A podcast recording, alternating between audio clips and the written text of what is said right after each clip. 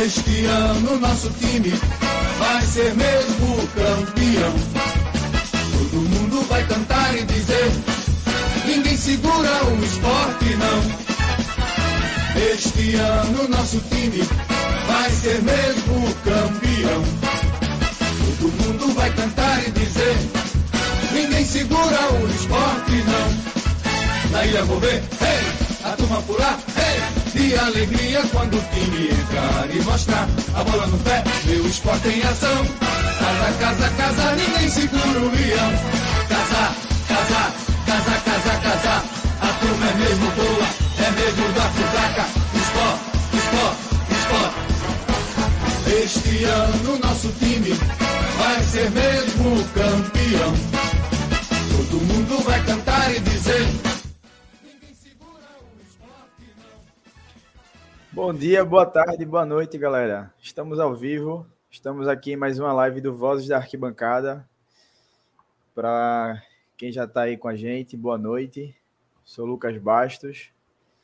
Hoje estamos com casa cheia. Dudu, Nenel, Marcelo estão aqui comigo. A gente vai debater muita coisa hoje sobre o esporte. A live hoje vai ser longa, já adianto. Realmente tem muito assunto. E fazendo as ordens da casa, apresentar aqui os meninos que eu já falei para darem uma boa noite também para vocês. Marcelo, seja bem-vindo.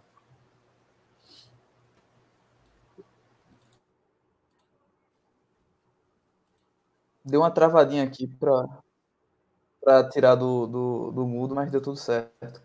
Boa noite, Luquinhas. Boa noite, Nenel. Boa noite, Dudu. Boa noite, pessoal que, que for chegando aqui na, na live. É, o esporte é impressionante como o esporte nunca falta assunto, né? Então, até quando o dia parece que vai acabar sem nenhuma novidade, aparece coisa. Então, concordo com o Luquinhas. Eu acho que o debate vai ser, vai ser longo hoje. Bora para frente. Vai. Pedro Maranhão até postou, foi ontem, dizendo que estava de folga e quando vê, surgiu notícia do esporte, eu fui lá com o perfil do Voz e disse, não falta assunto lá pro lado da Abdias. Afinal, o time que está de férias é outro, né? É outro endereço. Pois é. Lá, Sem calendário, né? Lá realmente não tem assunto. Mas vamos embora. Nenel, seja bem-vindo. Boa noite. Bom dia, boa tarde, boa noite a todos a todos aqui da bancada, a todos os nossos amigos que já estão por aí, que estão chegando. E é isso aí. Hoje, pauta grande, pauta quente, e tem muito assunto para falar. E foi até bom lembrar, nunca é tarde para lembrar quem que alguns por aí não tem calendário, né? Saudações e que o retrô seja eliminado para acabar logo com isso. Simbora.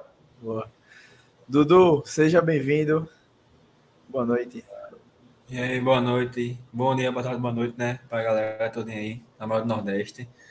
Vamos embora, né? Debater esse pré-jogo, jogo importante aí. Vamos nessa. Conselho Deliberativo também, que teve terça-feira, e demais questões sobre o esporte. Vamos para mais uma. Simbora. A galera tá chegando aí ainda, o público tá, tá tímido quinta-feira, já chegando perto da sexta. Não sei se a galera já está no desande. Mas quem tiver por aí na live, já compartilha a live. Manda aí nos grupos de WhatsApp, compartilha no Twitter, no Instagram, marca a gente também, que a gente reposta. E vamos debater o esporte aqui juntos, beleza? Antes da gente começar, aquele recado de sempre, para vocês seguirem as nossas redes sociais. O Vozes da Bancada Underline, que já está passando aí na tela, no rodapé, esse arroba ele faz parte do nosso Twitter, nosso Instagram, nosso Threads, TikTok também. E não menos importante, o YouTube, para vocês se inscreverem no nosso canal. A gente que passou de 2 mil inscritos recentemente. É... Então, muito importante para a gente essa marca. Eu sempre gosto de falar isso, sobre isso. E também ativem os sininhos das notificações para que vocês não percam nenhum conteúdo do Vozes e que possam realmente acompanhar é, de uma forma mais próxima aqui, sempre que tiver uma live, sempre que a gente fizer alguma coisa por aqui no YouTube. Postar uns shorts também, que Nenel vem postando bastante. Então, muito importante que vocês ativem as notificações e não percam nenhum conteúdo da gente, beleza? Também está ativado aí o Superchat para quem quiser nos apoiar. Deixar aí uma, uma laminha para ajudar o Vozes a pagar as contas, que é importante. Então o Superchat está ativado aí no YouTube.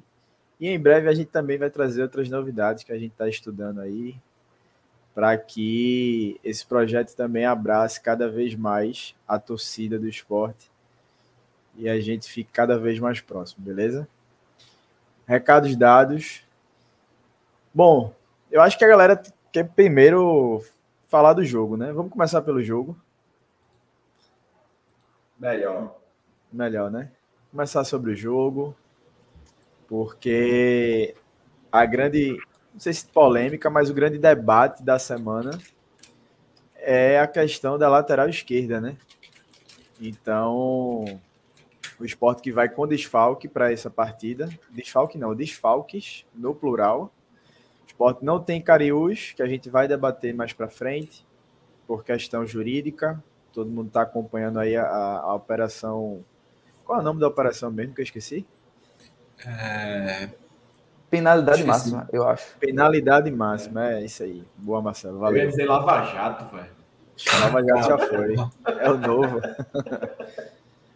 Então, Carius ele está suspenso, foi condenado por 500, 540 dias, então se torna desfalque. Filipinho que se machucou no jogo passado contra o Novo Horizontino, então a gente está sem opção ali de, de lateral na, nessa ala esquerda. E o que resta é Enderson Moreira promover a titularidade nesse jogo para Vitor Gabriel, que é um menino da base, e Chico, improvisado ali na lateral esquerda. E eu dou essas duas opções porque vou até colocar aqui na tela. Segundo o repórter Ricardo Luiz, da CBN, o esporte treinou durante esses dias, principalmente hoje, no último treino, visando a partida de amanhã, com duas formações. A primeira está aparecendo aí na tela para vocês, com Renan no gol, Everton na lateral direita, Rafael Thierry, Sabino, Chico na lateral esquerda, Ronaldo, Alan Ruiz, Fábio Matheus, Juba, Love e Edinho.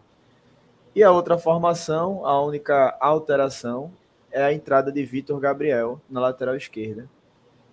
Por isso que eu citei esses dois jogadores, essas duas opções. E aí quero escutar dos que estão aqui comigo na bancada e também de vocês aí nos comentários o que é que vocês fariam para essa partida.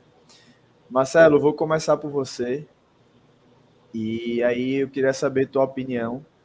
Se você iria com alguma dessas duas opções que Anderson esboçou nos treinamentos, ou se teria uma outra, um outro caminho que você faria. Assim, é, tem, além dessas duas opções que, que Anderson já esboçou, tem duas opções que o, a torcida, vou dizer assim, também pensa, né? Que é basicamente colocar Juba na lateral esquerda e aí ou com outro ponta, tipo Pego, já estreando titular, ou então com um volante, ou então com um zagueiro. Ou seja, é, simplesmente colocar Juba ali na lateral esquerda. E a outra opção seria botar Rosales, recém-chegado, também na, na lateral. Né? Então acho que basicamente, basicamente, o esporte ainda teria essas duas opções a mais para fazer. O que eu faria? Eu até já falei no grupo, eu colocaria Juba. Eu colocaria ele e eu acho que eu nem colocaria três zagueiros, eu colocaria três volantes para poder para poder potencializar não só o lado esquerdo, como também dar um pouco mais de liberdade a Everton no lado direito. Juba não, não é um marcador, é, isso desde que ele começou na carreira dele. Porém, ele num, nesse esquema de Anderson, ele muitas vezes tem tido uma função mais defensiva em muitos momentos é bem recorrente que ele consiga é, cobrir né, o, o, lateral que joga na esquerda, seja Filipinho, seja Cariús. Então ele, acredito eu, que tenha melhorado nessa parte defensiva. E, além disso, eu acredito que o lateral esquerdo desse time de Anderson não é exatamente o lateral esquerdo. Então, é um cara que tem muita liberdade ofensiva e isso pode, é, pode não, combina com as características de Juba, então acho que o melhor nome para colocar ali é ele. Mas eu queria citar é, esse caso de Vitor Gabriel, porque é curioso, né? Porque de fato, ele entrou mal no último jogo, entrou mal, inseguro, é, parecia nervoso também. E a gente não tem uma amostragem dele positiva no profissional, né? A gente, eu particularmente não, não acompanhei todos os jogos dele na base, mas a competição que eu acompanhei, em que ele foi muito bem, foi o Campeonato Brasileiro Sub-23 do ano passado, onde ele foi, acho que um dos destaques do time, junto com o Lucas André, junto até com o Paulinho e alguns outros nomes. Ele teve um destaque bom. E fora isso, ele vem jogando com regularidade no Pernambucano Sub-20, jogou aquele torneio Vilarejo, Vilarejo Cup na Itália, e é um cara que vem jogando na base há algum tempo. A gente, eu acho que o esporte, não agora, mas o esporte tem que começar a virar chave em relação a esse ponto do, dos jogadores da base, porque eu sei que é, os jogos na base não, não o credenciam para ser titulares em vários jogos, para ser um titular absoluto, para ter muita chance.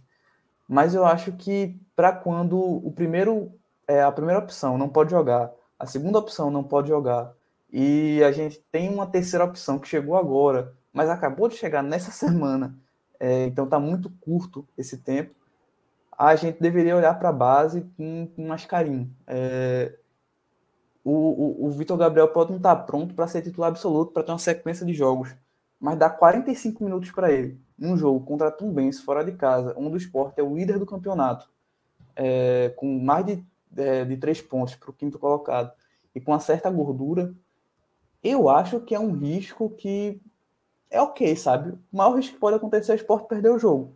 Mas se der certo, ele pode virar uma opção para o resto do campeonato. E pode virar uma opção até para o ano que vem, quem sabe? Não sei. Não, não digo nem titular, mas uma opção. Então eu acho que o risco vale a pena. Fábio está perguntando aí se Fábio, o, o, o Fábio Matheus, tem histórico de lateral na base. Vê só, Fábio. Ele. Fábio tem um histórico de jogar em todas as posições no meio campo. Ele joga tanto como primeiro, como segundo, como terceiro homem, como meia. Eu acho que, inclusive, é, nessa colocação de colocar Juba pelo, como lateral e botar três volantes, minha intenção seria botar Ronaldo centralizado, Fábio pela esquerda, cobrindo Juba, fazendo a função que Juba faz quando joga Cariús. E não exatamente igual, né? Com a forma mais defensiva, mas fazendo uma função parecida para liberar Juba. E na direita, Fabinho fazendo uma função também semelhante, só que do lado direito, para liberar um pouco mais Everton. Então, eu acho que essa seria a opção mais segura. Porém, eu volto aqui a dizer, eu acho que o risco de colocar Vitor Gabriel como titular é um risco que deveria valer a pena num clube como o esporte que pensa utilizar a base como crescimento, sabe? Mas eu me estendi demais, foi mal. Podem, podem seguir a, a, o programa. Não, foi, foi boa análise para a gente entender todos os cenários. E aí eu posso passo a, a pergunta a Nenel. E aí, Nenel, a gente tem o venezuelano Rosales, que chegou essa semana. Vi algumas pessoas até pedindo para que ele já fosse titular nessa, nesse jogo. E além de ter chegado essa semana, não ter feito nenhum treino assim com a equipe, ele jogaria improvisado. Apesar dele já ter feito jogos como lateral esquerdo, na própria, no próprio vídeo de apresentação dele no, no, nas redes sociais do esporte, ele cita isso. Mas é um cara que não está ambientado ao esporte, ao sistema de jogo de Anderson, aos companheiros de equipe. E tem essa questão de Vitor Gabriel que Marcelo citou, além da questão de Juba também, que poderia jogar por ali, Chico. Então, como é que tu vê todo esse cenário, Nenel? Então, assim, o único cenário para mim que é totalmente bizarro é entrar como Chico de lateral esquerdo, né? Porque Sinceramente, eu acho que isso vai ser um erro gigantesco do, de Anderson, porque Chico já não vem bem há muito tempo. Na verdade, eu nem sei quando ele foi bem na posição dele. E botar ele de lateral esquerdo, tendo alguém que faça a função, eu acho isso muito louco. Assim, eu até falei no grupo hoje, a gente conversando. Eu digo, porra, se, se for para botar Chico de lateral esquerdo, eu acho que, sinceramente, era melhor botar Vitor Gabriel para treinar em separado, rescindir, algo assim. Porque Chico, Chico teve inúmeras oportunidades na dele, já jogou improvisado também, nunca vi essa bola toda. E Vitor Gabriel, por causa de duas oportunidades que teve na vida inteira, duas, três, totalmente queimado, né? Agora, sim, lógico que é, a gente não é maluco de dizer de dizer que é, que, que, que, que até deu branco agora, fiquei nervoso falando dele, mas assim, eu acho que não faz sentido nenhum não botar o menino ali. Não... Agora, assim, se for para jogar com três zagueiros, aí é até mais aceitável o Chico. Eu preferia ver, ver um Renzo ali tendo uma oportunidade do que do que Chico. Porque, enfim, eu, não, não, eu realmente não gosto do perfil de Chico e acho que Renzo tem mais potencial.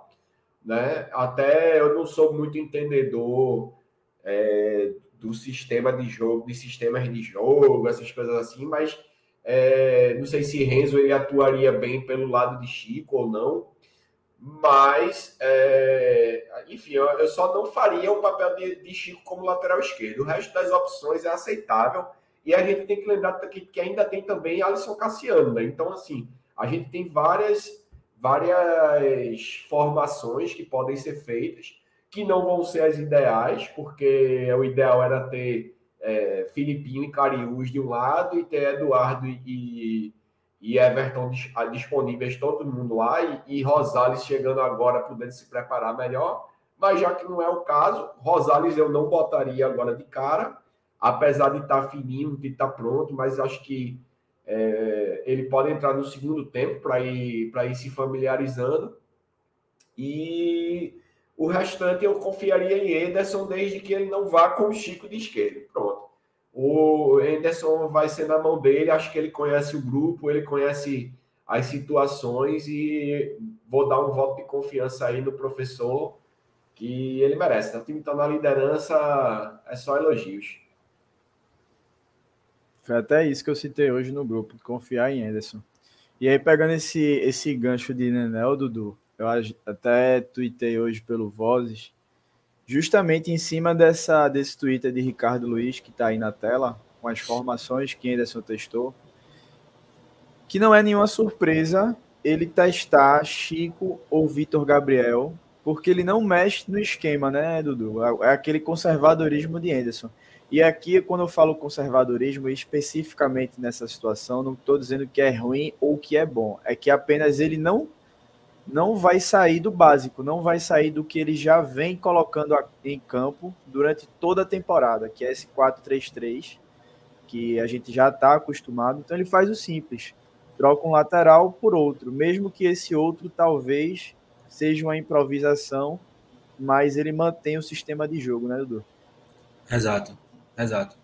Para discutir essa, essa escalação, tem as duas visões, né? O que o treinador vai fazer e o que eu faria, por exemplo, o que a, torcida deseja, sabe? Eu acho que não vai sair do básico dele, ele não vai sair do que ele coloca no time, pronto. Ele vai fazer isso, vai colocar Chico mesmo. Eu acho que ele não vai fazer diferente, sabe? Vai manter Chico na esquerda mesmo e acabou-se. Se, se fosse eu nesse, na, nessa situação, entre Chico e Vitor, eu colocaria Vitor, de fato porque eu particularmente gosto muito do a questão, além da questão de ser da base, da oportunidade por cara na base, né? É, eu gosto de jogador que atua na sua posição, sabe? Vitor Gabriel não é um jogador que está à disposição, no lateral esquerdo que está disponível, acabou-se, sabe? Então quem vai atuar é ele. Infelizmente, ele não participou em partidas anteriores, ele não teve a oportunidade na rodagem do elenco, no Pernambucano principalmente. Eu acho que falhou muito nisso. Porque Pernambucano é para isso também. É para pegar os meninos da base e ir colocando e jogando para quando houver necessidade, como vai ter amanhã, o menino já está, já está pronto, sabe? Ou não tão despreparado, né? Enfim, eu espero muito que Anderson me surpreenda. Me surpreenda assim, né? Entre aspas, porque para colocar Vitor Gabriel, para mim não é nenhum exagero, sabe? Mas eu acho que ele vai colocar Chico mesmo. Mas na minha concepção, eu colocaria Vitor, né? Como eu já disse já. Dudu, só uma coisa. Uma opção. Rapidinho. Ali. Tu acha, que, tu acha que ele bota Chico, mesmo Chico sendo mais defensivo do que Vitor, e a lateral esquerda, ele sempre bota um lateral esquerdo bem ofensivo? Só. Eu acho, infelizmente, velho. Eu acho que ele vai ser mais conservador e por ser fora de casa, sabe? Se Ventura fosse na ilha, talvez ele colocasse um tipo Vitor Gabriel, né, que tem esse indicador mais ofensivo. Enfim, infelizmente eu acho que ele não vai fugir disso. Ele vai colocar Chico mesmo e acabou-se. Enfim, uma surpresa para mim seria a entrada de Vitor Gabriel, que nem é tão surpresa assim, né? E para escapar desse esquema, a opção seria três zagueiros, como vocês já discutiram, mas na, na minha concepção seria Alisson Cassiano.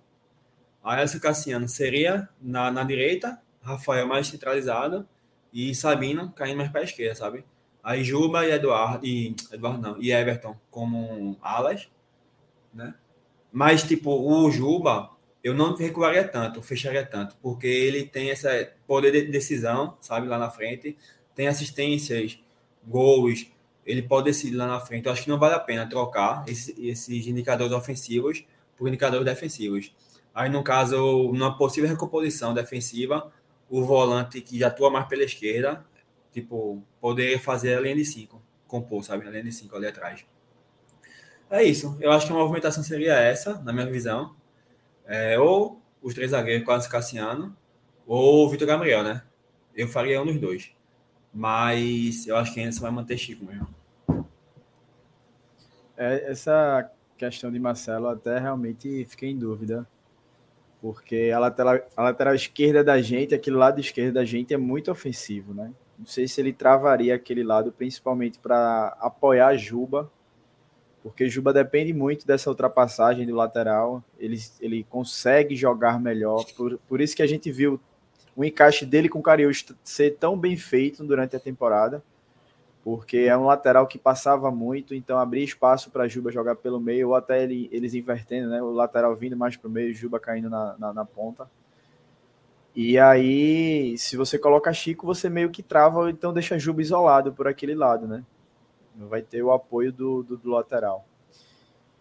É, o restante do time, Marcelo, é o que a gente já está acostumado, né?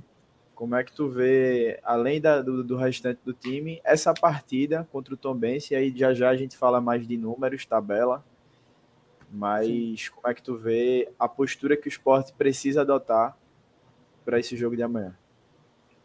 O que a gente só complementando isso, isso da, da, do lateral esquerdo, é curioso como o Anderson nunca fez o oposto, né? De deixar o lateral direito como um, um ponta praticamente e o esquerdo mais defensivo. Eu não lembro dele fazendo isso nenhuma vez.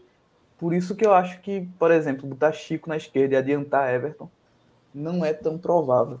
Então, só para finalizar esse ponto. É, outra coisa também, manhã tá aqui na live, vou botar até aqui para o boa noite que ela deu. Aqui. Boa noite.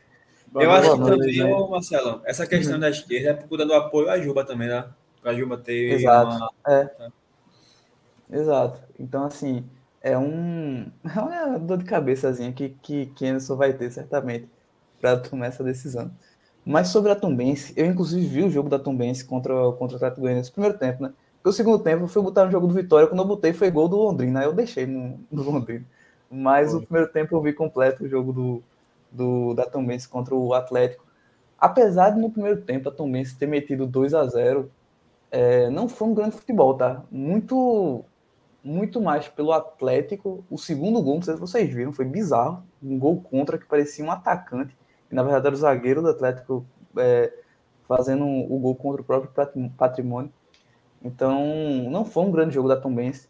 A Tombense tem uma questão na lateral direita, que é até uma coisa que Cabral comentou na transmissão, que é Pedro Costa, aquele lateral do Retrô, vem fazendo um bom campeonato, mas por alguma razão nos últimos jogos, o, o treinador que me fugiu o nome agora, ele vem preferindo Kelvin, que é um cara que jogou no Botafogo, no Havaí, na Ponte, tem até um certo nome, não sei se pelo nome, ele tem preferido ele, mas é um cara que não, não tá rendendo tanto contra o Pedro Costa, e eu espero, inclusive, que ele mantenha o Kelvin como titular, porque o Pedro Costa é um jogador mais, mais perigoso por ali.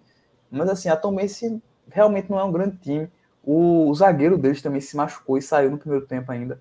Acho que Zé Ivaldo, um dos três, porque eles jogam com três zagueiros, né? um dos três se machucou, então pode ser um desfalque para eles. E Jadson não vai jogar, né? Foi suspenso pelo terceiro cartão amarelo, mas aí eu achei um reforço para eles, que, que tem certamente vão ter outras opções para entrar no lugar de Jadson. De Jadson. Desfalque nosso. Isso é desfalque é, nosso. desfalque nosso, infelizmente.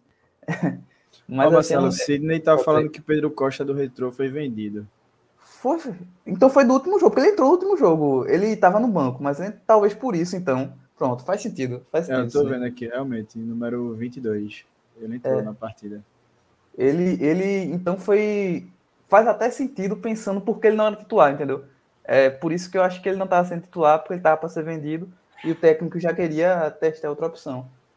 É, bom, bom para o esporte, tá? Ótima notícia, porque dessa forma então ele não vai nem entrar no jogo e é um, um, um certo escape que, o, que, o, que a Tomense tinha, junto com Egídio pelo lado esquerdo, mas Egídio era diferente. Egídio é um cara que central. Egídio não é o mesmo Egídio de anos atrás. Ele não chega tanto além de fundo. Ele tem um cruzamento bom, tem, mas ele não chega tanto além de fundo. É um cara que centraliza mais ultimamente para que o lateral direito, esse sim, dê amplitude, né? Faça o que Edinho faz, que ela bandeira faz no time, no time do esporte, que é dar uma amplitude maior pro, pro time da Tombense. Então, assim, eu acredito que seja um jogo bem acessível, mesmo fora de casa. É, tem o ponto, um ponto chato que é o da viagem, porém a Tombense jogou dois dias depois do esporte e também vai ter uma pequena viagem né, que jogar em Goiânia. Então, acho que o esporte tem condições boas para ganhar esse jogo, mesmo com essa questão na lateral esquerda, que é um problema chato, porque tá fora o titular e o reserva, né? Acho que tem condições sim de ganhar o jogo.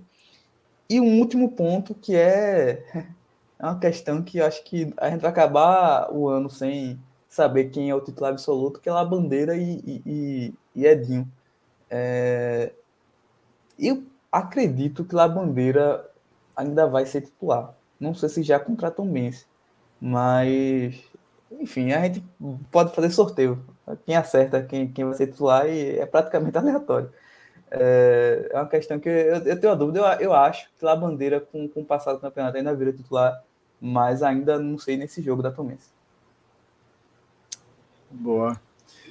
É, Nenel, eu tava olhando aqui a tabela e fui ver os mandantes, né? a pontuação dos mandantes. E eu estou vendo aqui que o Tom Benz ele é o 18 enquanto mandante. No geral, o Tom Benz está em 17, vem de quatro jogos sem vencer. É... São três derrotas e um empate. E aí tem essa campanha também dentro de casa, que aí conquistou apenas 12 pontos. Tá na lanterna, na lanterna, desculpa, tá no Z4 também. Então, como é que tu vê essa partida, Nenel? A obrigação de o esporte vencer para se consolidar cada vez no G4, e não só no G4, mas também como líder da competição. Então, assim, eu acho que tem dois tipos de análises que podem ser feitas, né? Porque, na minha opinião, para um time que quer ser campeão, eu acho que a vitória é obrigação, certo? A vitória é obrigação porque a gente, pela, por, pelo todo número aí, né? É, tá, tá provado que é um time que faz tempo que não vence, tudo o esporte tá na sequência, na arrancada. Para um time que quer ser campeão, tem que vencer amanhã de todo jeito.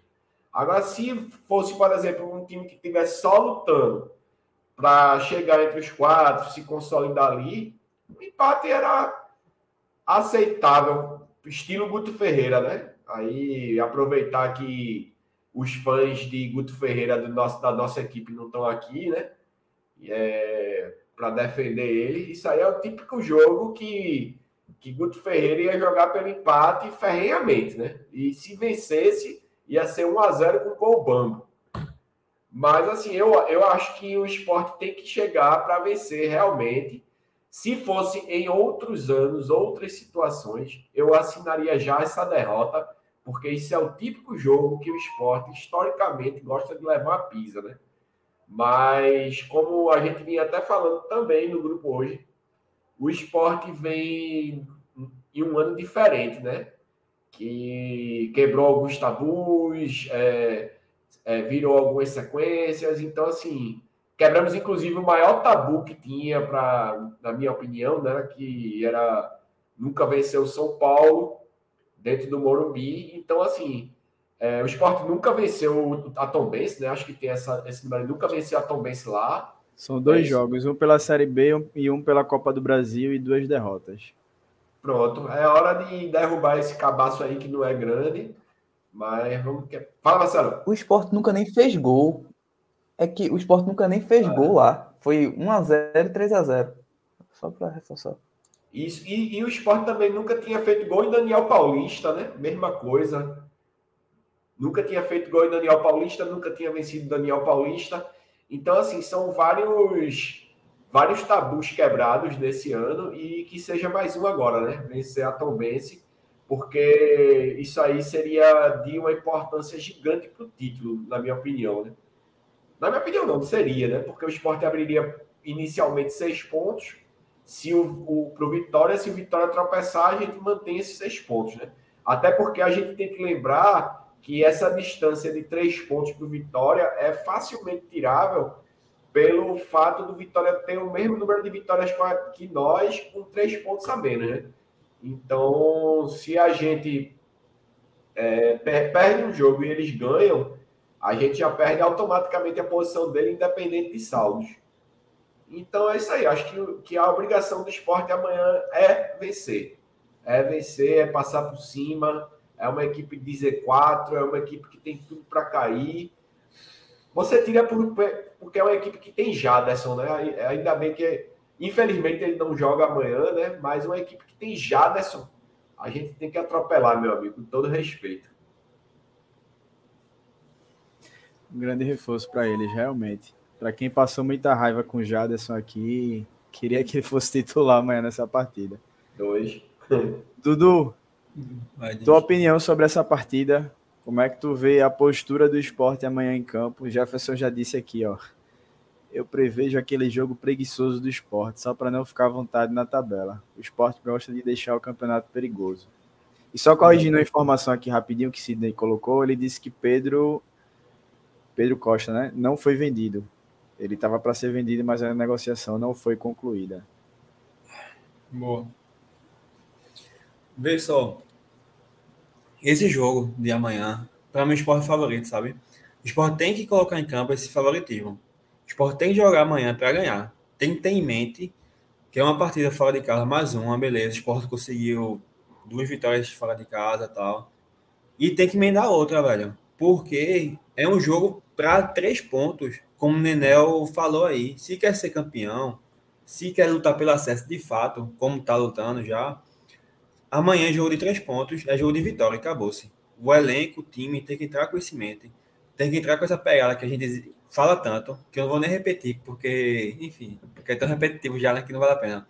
Enfim, tem que ir na pegada para buscar a vitória, velho, e acabou-se, sabe? Até porque o esporte precisa vencer para abrir mais três pontos, sabe? E tem uma margem de poder perder uma partida. A próxima partida da gente é contra o Guarani lá, sabe? É uma partida mais, mais complicada, mais perigosa. E a tendência é que o esporte possa perder, sabe? Aí, para ter essa tranquilidade, esse jogo que, ah, vamos jogar lá, tal, sem responsabilidade, entre aspas, amanhã tem que ser vitória, sabe? Tem que ganhar amanhã, porque imagine, se não ganha amanhã, vai jogar contra o Guarani, aí possivelmente não ganha também. Aí são duas partidas fora de casa sem vitória, sabe? E não pode ficar duas partidas sem ganhar pelo menos três pontos, sabe? Ou seja, o esporte tem que entrar amanhã com esse, com esse pensamento e jogar para decidir, sabe? Para ganhar o jogo, acabou-se. E se você fizer o recorte próximos quatro jogos, são três fora de casa e só um com o mandante. Ou seja, eu acredito que dos três jogos fora, o de amanhã é o mais tranquilo, entre aspas, né?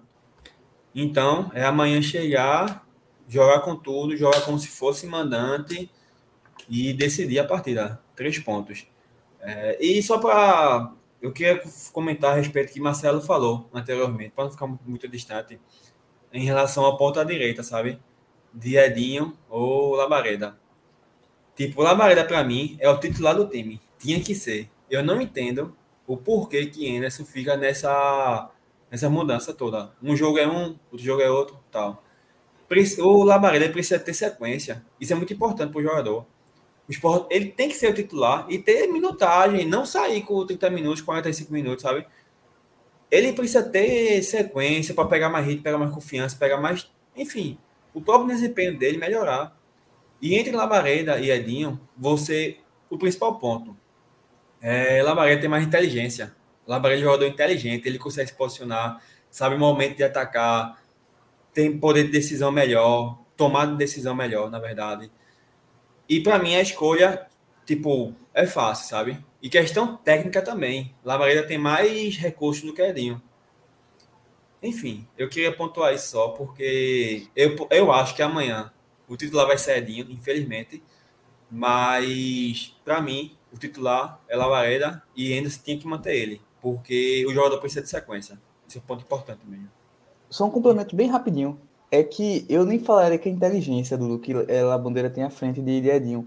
É que a Bandeira pensa antes de fazer, a, antes de seguir a jogada, seja com cruzamento, com passe. Edinho não pensa, Edinho quer ir para cima, quer cruzar de todo jeito, quer.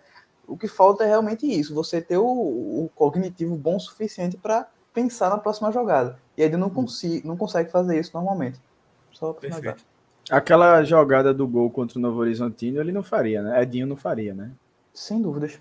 Acho que é unanimidade essa opinião aqui para todo mundo. Ô, Lucas. E eu tô com o Dudu também. La Bandeira, para mim, eu sempre defendi La Bandeira mesmo com o Edinho tendo alguns números a favor dele, principalmente na bola parada, porque é um cara que ajuda muito, tem números muito bons.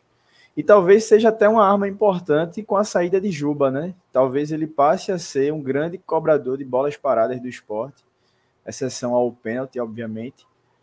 Mas acho que essa responsabilidade vai cair mais ainda no colo dele. Mas mesmo assim, eu acho que La Bandeira é o titular. E só para passar a palavra para Nenel, é, Anderson disse que é uma na coletiva no jogo passado, e Alessandro Matias fez esse questionamento a ele, e ele disse que é uma posição onde exige muito do jogador, que é muito difícil o jogador terminar um jogo, é, fazer os 90 minutos atuando na ponta. Então, por isso que ele sempre está trocando. Ao mesmo tempo, eu acho incoerente, porque Juba, tudo bem que tiveram alguns jogos que Juba foi substituído, mas eu acho que foi muito mais por questão técnica do que essa esse fator que ele citou de você ser muito exigido na ponta. Então acho que ele meio ele se saiu da pergunta de Alessandro para não dar um, não cravar ali o titular, mas eu iria realmente de La Bandeira. Fala, Nel. Então, é, para não perder muito o fio da meada dessa história e para polemizar um pouquinho, jogar essa bomba para vocês. É, eu queria falar uma coisa que a gente, um post que a gente viu hoje lá do grupo. E assim, antes até de eu falar do post, para também não me esquecer, Luquinhas falou de Alessandro Matias. É, lembrar aí para a galera que está tá acompanhando a gente aqui, que amanhã o Vozes vai estar junto com o Alessandro Matias, tá? No, no Eu Pratico Esporte TV. Vamos estar no pré e no pós-jogo do, do Eu Pratico Esporte.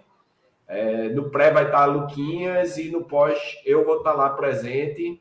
Então, acho que assim é muito mais fácil a galera de lá tá vindo para cá do que a galera daqui para lá, porque acho que quase todo mundo que está aqui deve acompanhar o Alessandro lá. Quando eu vejo as lives dele, eu vejo que quase todo mundo que está aqui está lá também. Mas enfim, se alguém daqui não tiver lá, corre lá amanhã, acompanha a gente, que amanhã a gente vai estar todo mundo junto. E assim, voltando ao que eu ia polemizar para jogar a bomba para vocês, é que eu, particularmente, eu entraria de La Bandeira também, mas era isso aí que eu ia falar para jogar a bomba para vocês. Edinho é o segundo jogador, cadê até é, relembrar do top, top 5 jogadores com mais passes decisivos na Série B 2023. Então, Edinho está em segundo lugar. E aí, essa bomba aí para vocês? dissertem. Eu, eu acho que esse ponto que o Luquinhas falou da bola parada conta muito, sabe? Eu acho que é o principal fator. Porque, por exemplo, você pega alguns escanteios que ele cobra, que encontra o, a, a conclusão do esporte. É passe dele, é, é, é passe desse, desse livro, sabe? Enfim, mas no contexto geral, do jogo jogado, posicionamento tático, técnico, tudo, Lamadeira é bem melhor sabe? Não tem nem o que comparar. Beleza, tem esse dado aí que é importante, pesa para ele, mas a gente precisa não pegar esse dado e colocar como taxativo, sabe? A gente precisa detalhar os lances, como é que foram a jogada, como é que é o jogo em si também, a participação e outros lances, não só questão de passes, mas também de outra jogada, de recomposição, enfim, de construção de jogadas também. Eu acho que pegar um número assim fechado só favorece o jogador, beleza?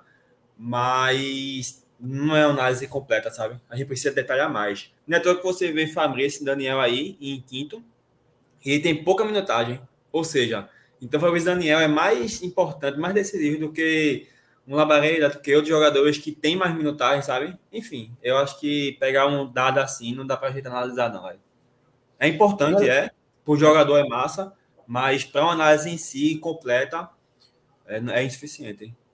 E além da bola parada que o Dudu falou, tem a questão também da minutagem. Assim, Edinho tem muito mais minutagem do que o Bandeira. Além da bola parada que favorece ele. Então, e assim, Edinho não fez só jogos ruins, não. A gente acho que é unanimidade aqui que a gente prefere realmente La Bandeira. Mas Edinho, Edinho fez alguns jogos bons em momentos que o esporte estava muito bem. Então, em um jogo só, ele dava, sei lá, uns 4, 5 passes decisivos desse e acabava que o esporte acabou perdendo muito gol, né? Então, por isso que, que não. É... Tem que ver o contexto também, sabe? La Bandeira tá em um contexto que o esporte tava mal. Ele voltou de contusão. O esporte ainda não tá naquele nível que o esporte estava em um certo ponto da temporada. Então, esse, essa questão do contexto, eu acho que também acaba pesando para essa comparação entre Edinho e La Bandeira. Importante. Foi bom, Nenel, ter trazido essa questão do, dos números, porque, como o Dudu fala, né? É, ele pesa a favor de Edinho, mas também tem esse outro lado, porque lá Bandeira ele ficou muito tempo machucado, então Edinho teve mais minutos em campo. E ele poderia ter aproveitado esses minutos em campo para hoje ser o titular absoluto da posição. Então, lá Bandeira volta e a gente continua com essa dúvida. Ou Anderson, né? Porque a gente, eu acho que os quatro aqui preferem lá Bandeira a Edinho. Mas Anderson ele mantém essa dúvida, mantém essa, esse revezamento ali na ponta direita. É, vocês querem passar aqui rapidamente pela, pela tabela para a gente falar sobre a rodada, que eu acho que tem jogos interessantes para a gente comentar. De até Isso, clássico, aqui no, é clássico aqui no Nordeste, que é importante. Simuladorzinho então, hoje não, né? Simulador não, pô, dispensar a gente não termina o programa. Deixa eu colocar, deixa eu colocar aqui a tabela na tela rapidinho. É... Porque aí fica melhor para a gente analisar os jogos e ver também a questão de pontuação. Como todos sabem, o Sport é o líder com 44 pontos, enfrenta o Tombense amanhã às 9h30. Novo Horizontino, que vem ali em terceiro, encara o, o Mirassol em casa, às 7 horas. São os dois jogos que abrem a rodada amanhã. O outro jogo importante, Criciúma enfrenta o Londrina. Criciúma que joga em casa, vem de uma derrota no clássico para o Havaí. E mais abaixo a gente tem o Vila Nova que se recuperou na competição, né? Deu um, um respiro aí, vinha de resultados negativos. Acho que o Vila Nova foi para. Ah, isso, voltou ao G4. Ganhou do Juventude fora de casa, é, Guarani e Juventude, um jogo direto ali pelo G4, uma disputa direta. O Guarani joga em casa. No domingo. O Guarani tá, velho? Nossa, cara, falou. O Guarani está em sexto com 37 pontos, Sim, a um ponto do G4. Sim, erra para 40. O Sport tá 44, né? Isso. Qual a importância da vitória de amanhã? Porque pode jogar na próxima rodada Guarani Sport com a diferença de 4 pontos só. Ou seja, o Guarani pode encostar em um, tá? Boa, Dudu. E a última partida que chama atenção aqui é a Vitória e Ceará, também no domingo às 18 horas, no Barradão. É... Sinceramente, eu aqui vou torcer pelo Vitória, sabe? Eu tô naquela de já segurar a galera que tá embaixo, ninguém pontua mais. E é até bom por um lado, porque você acirra a concorrência ali entre esporte e vitória, de repente por um, pelo título, Olha, fazendo uma projeção, né? De algumas rodadas mais à frente, digamos que esses dois disparem, façam um bom ritmo de pontuação, então acredito que um pode puxar o outro nessa competitividade aí pelo título. E você segura o Ceará, né? Porque assim, o Ceará tá capengando ainda, tá com 33 pontos, tá a 5 do G4, mas se você consegue uma sequência de dois, três jogos com vitória, é, você já dá uma encostada ali no G4. Então a gente sabe também da força do elenco do Ceará nesta Série B. Então, então nessa partida aí eu sou vitória. Marcelo, como é que tu vê essa, essa rodada e esses jogos? Tem algum destaque para fazer? Eu, eu, destaco realmente essa parte do clássico, né, nordestino. A Vitória e Ceará é o jogo acho que mais chama atenção. E assim como vocês, eu também prefiro que o Vitória vença. E o Ceará, eu quero ver como o Ceará vai se comportar com os investimentos que foram feitos, né? Porque até Anderson falou na coletiva. Não é normal não, o investimento que foi feito pelo Ceará de 6 milhões em Barleta e de 3 milhões em Saulo Mineiro, que já deu um retorno fazendo um gol contra o ABC, se eu não me engano. Então, assim, é, é, é bem possível que o, que o Ceará consiga uma melhora de desempenho significativa, tanto pelos investimentos, como também com o, o tempo a mais de, de, Guto, né? Porque Guto, a gente sabe que ele não, não vai fazer o Ceará mudar da água para o vinho, mas ele vai trazer competitividade para esse time, que, na minha opinião, pode até não ser o melhor da Série B, mas sem dúvida é o elenco mais caro da Série B. Então, isso é algo que a gente pode se preocupar um pouco no futuro. E em relação ao, aos outros jogos, assim, é, eu, eu, gosto quando tem muitos confrontos diretos, tipo Novo Horizontino e Mirassol, por exemplo. É, tem mais algum confronto direto? Não sei se tem mais algum, mas acho que é só. E o Juventude Guarani também, né? Isso, que é um, é um confronto direto. Então, assim, é bom porque pelo menos garante que, que metade desses times não vão pontuar, ou vão pontuar, ou vão perder pontos, né? Então, o esporte vencer nesse jogo do, do, da Tombense consegue potencializar ainda mais esses três pontos, porque vai distanciar de mais adversários ainda.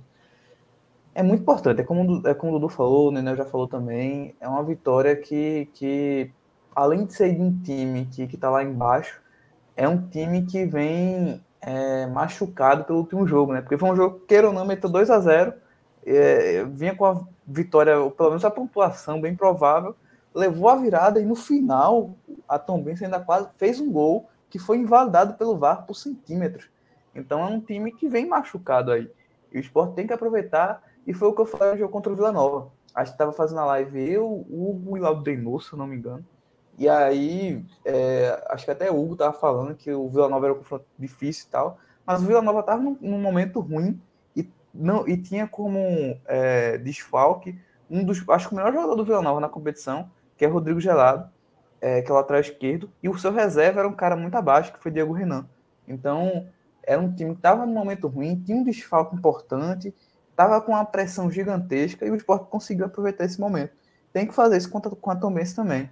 E garantir esses três pontos para se assegurar, não falo nem na liderança, mas no G4, ficar mais seguro. Boa, Marcelo. Dudu, teus destaques? É, a importância desse dois jogos, principalmente, né? Vitória e Ceará. Concordo com o que o Luquinha disse em relação ao Vitória ganhar. Até para tirar logo o Ceará de qualquer, sabe? Porque o Ceará tem esse time bom, apesar que com o Guto eu acho que não chega mais. Se fosse no começo da temporada, beleza, do torneio. Mas agora, para correr atrás, eu acho que não tem mais como. De qualquer forma, né, por garantia, deixa o Ceará perder mais um jogo e tá de boa.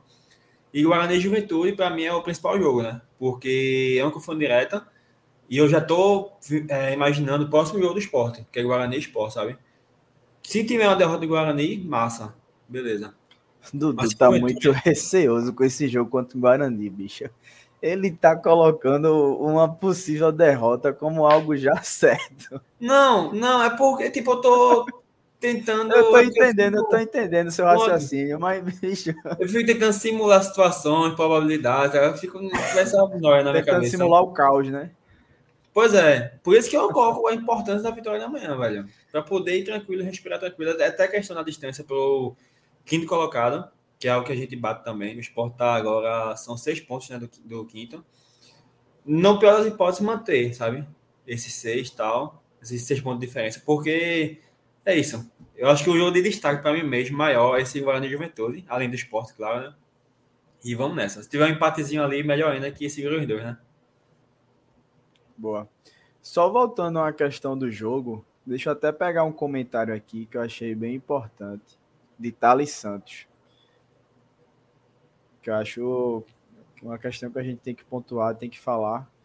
Que ele diz assim: o esporte vai sofrer muito, o gramado é muito ruim, mas 20 vezes pior que o da ilha. Lembrando que o esporte vai jogar em Moriaé. O também está mandando jogos lá. Não é no, no estádio mesmo dele, né? Em Tombos mesmo. Então, vai ter mais um adversário, além do próprio adversário no campeonato, né? Que é, que é o time do Tom Bense, vai ter essa questão do gramado. E aí a gente sabe que temos um time muito técnico nesse contexto da Série B, é um time que sobra em relação aos demais, não atua, é o líder. E mas a gente talvez veja uma partida um pouco abaixo do esporte por conta desse fator, né, Marcelo? É isso, Lucas. Assim, até sobre gramado, eu acho que as lesões, algumas lesões que o esporte vem tendo também tem influência de, de, gramado. E aí o gramado que o esporte mais joga, né? Que é, que é a ilha. É algo que até eu acho que o esporte tem, tem que tentar resolver com, com alguma urgência, porque isso prejudica muito o time do esporte. E se prejudica na Série B, imagine numa possível Série A. Você perder, por exemplo, dois laterais esquerdos em uma rodada. É algo que, que atrapalha. E esse gramado favoreceria ainda mais aquilo que a gente comentou de ter um time mais seguro defensivamente e também mais forte.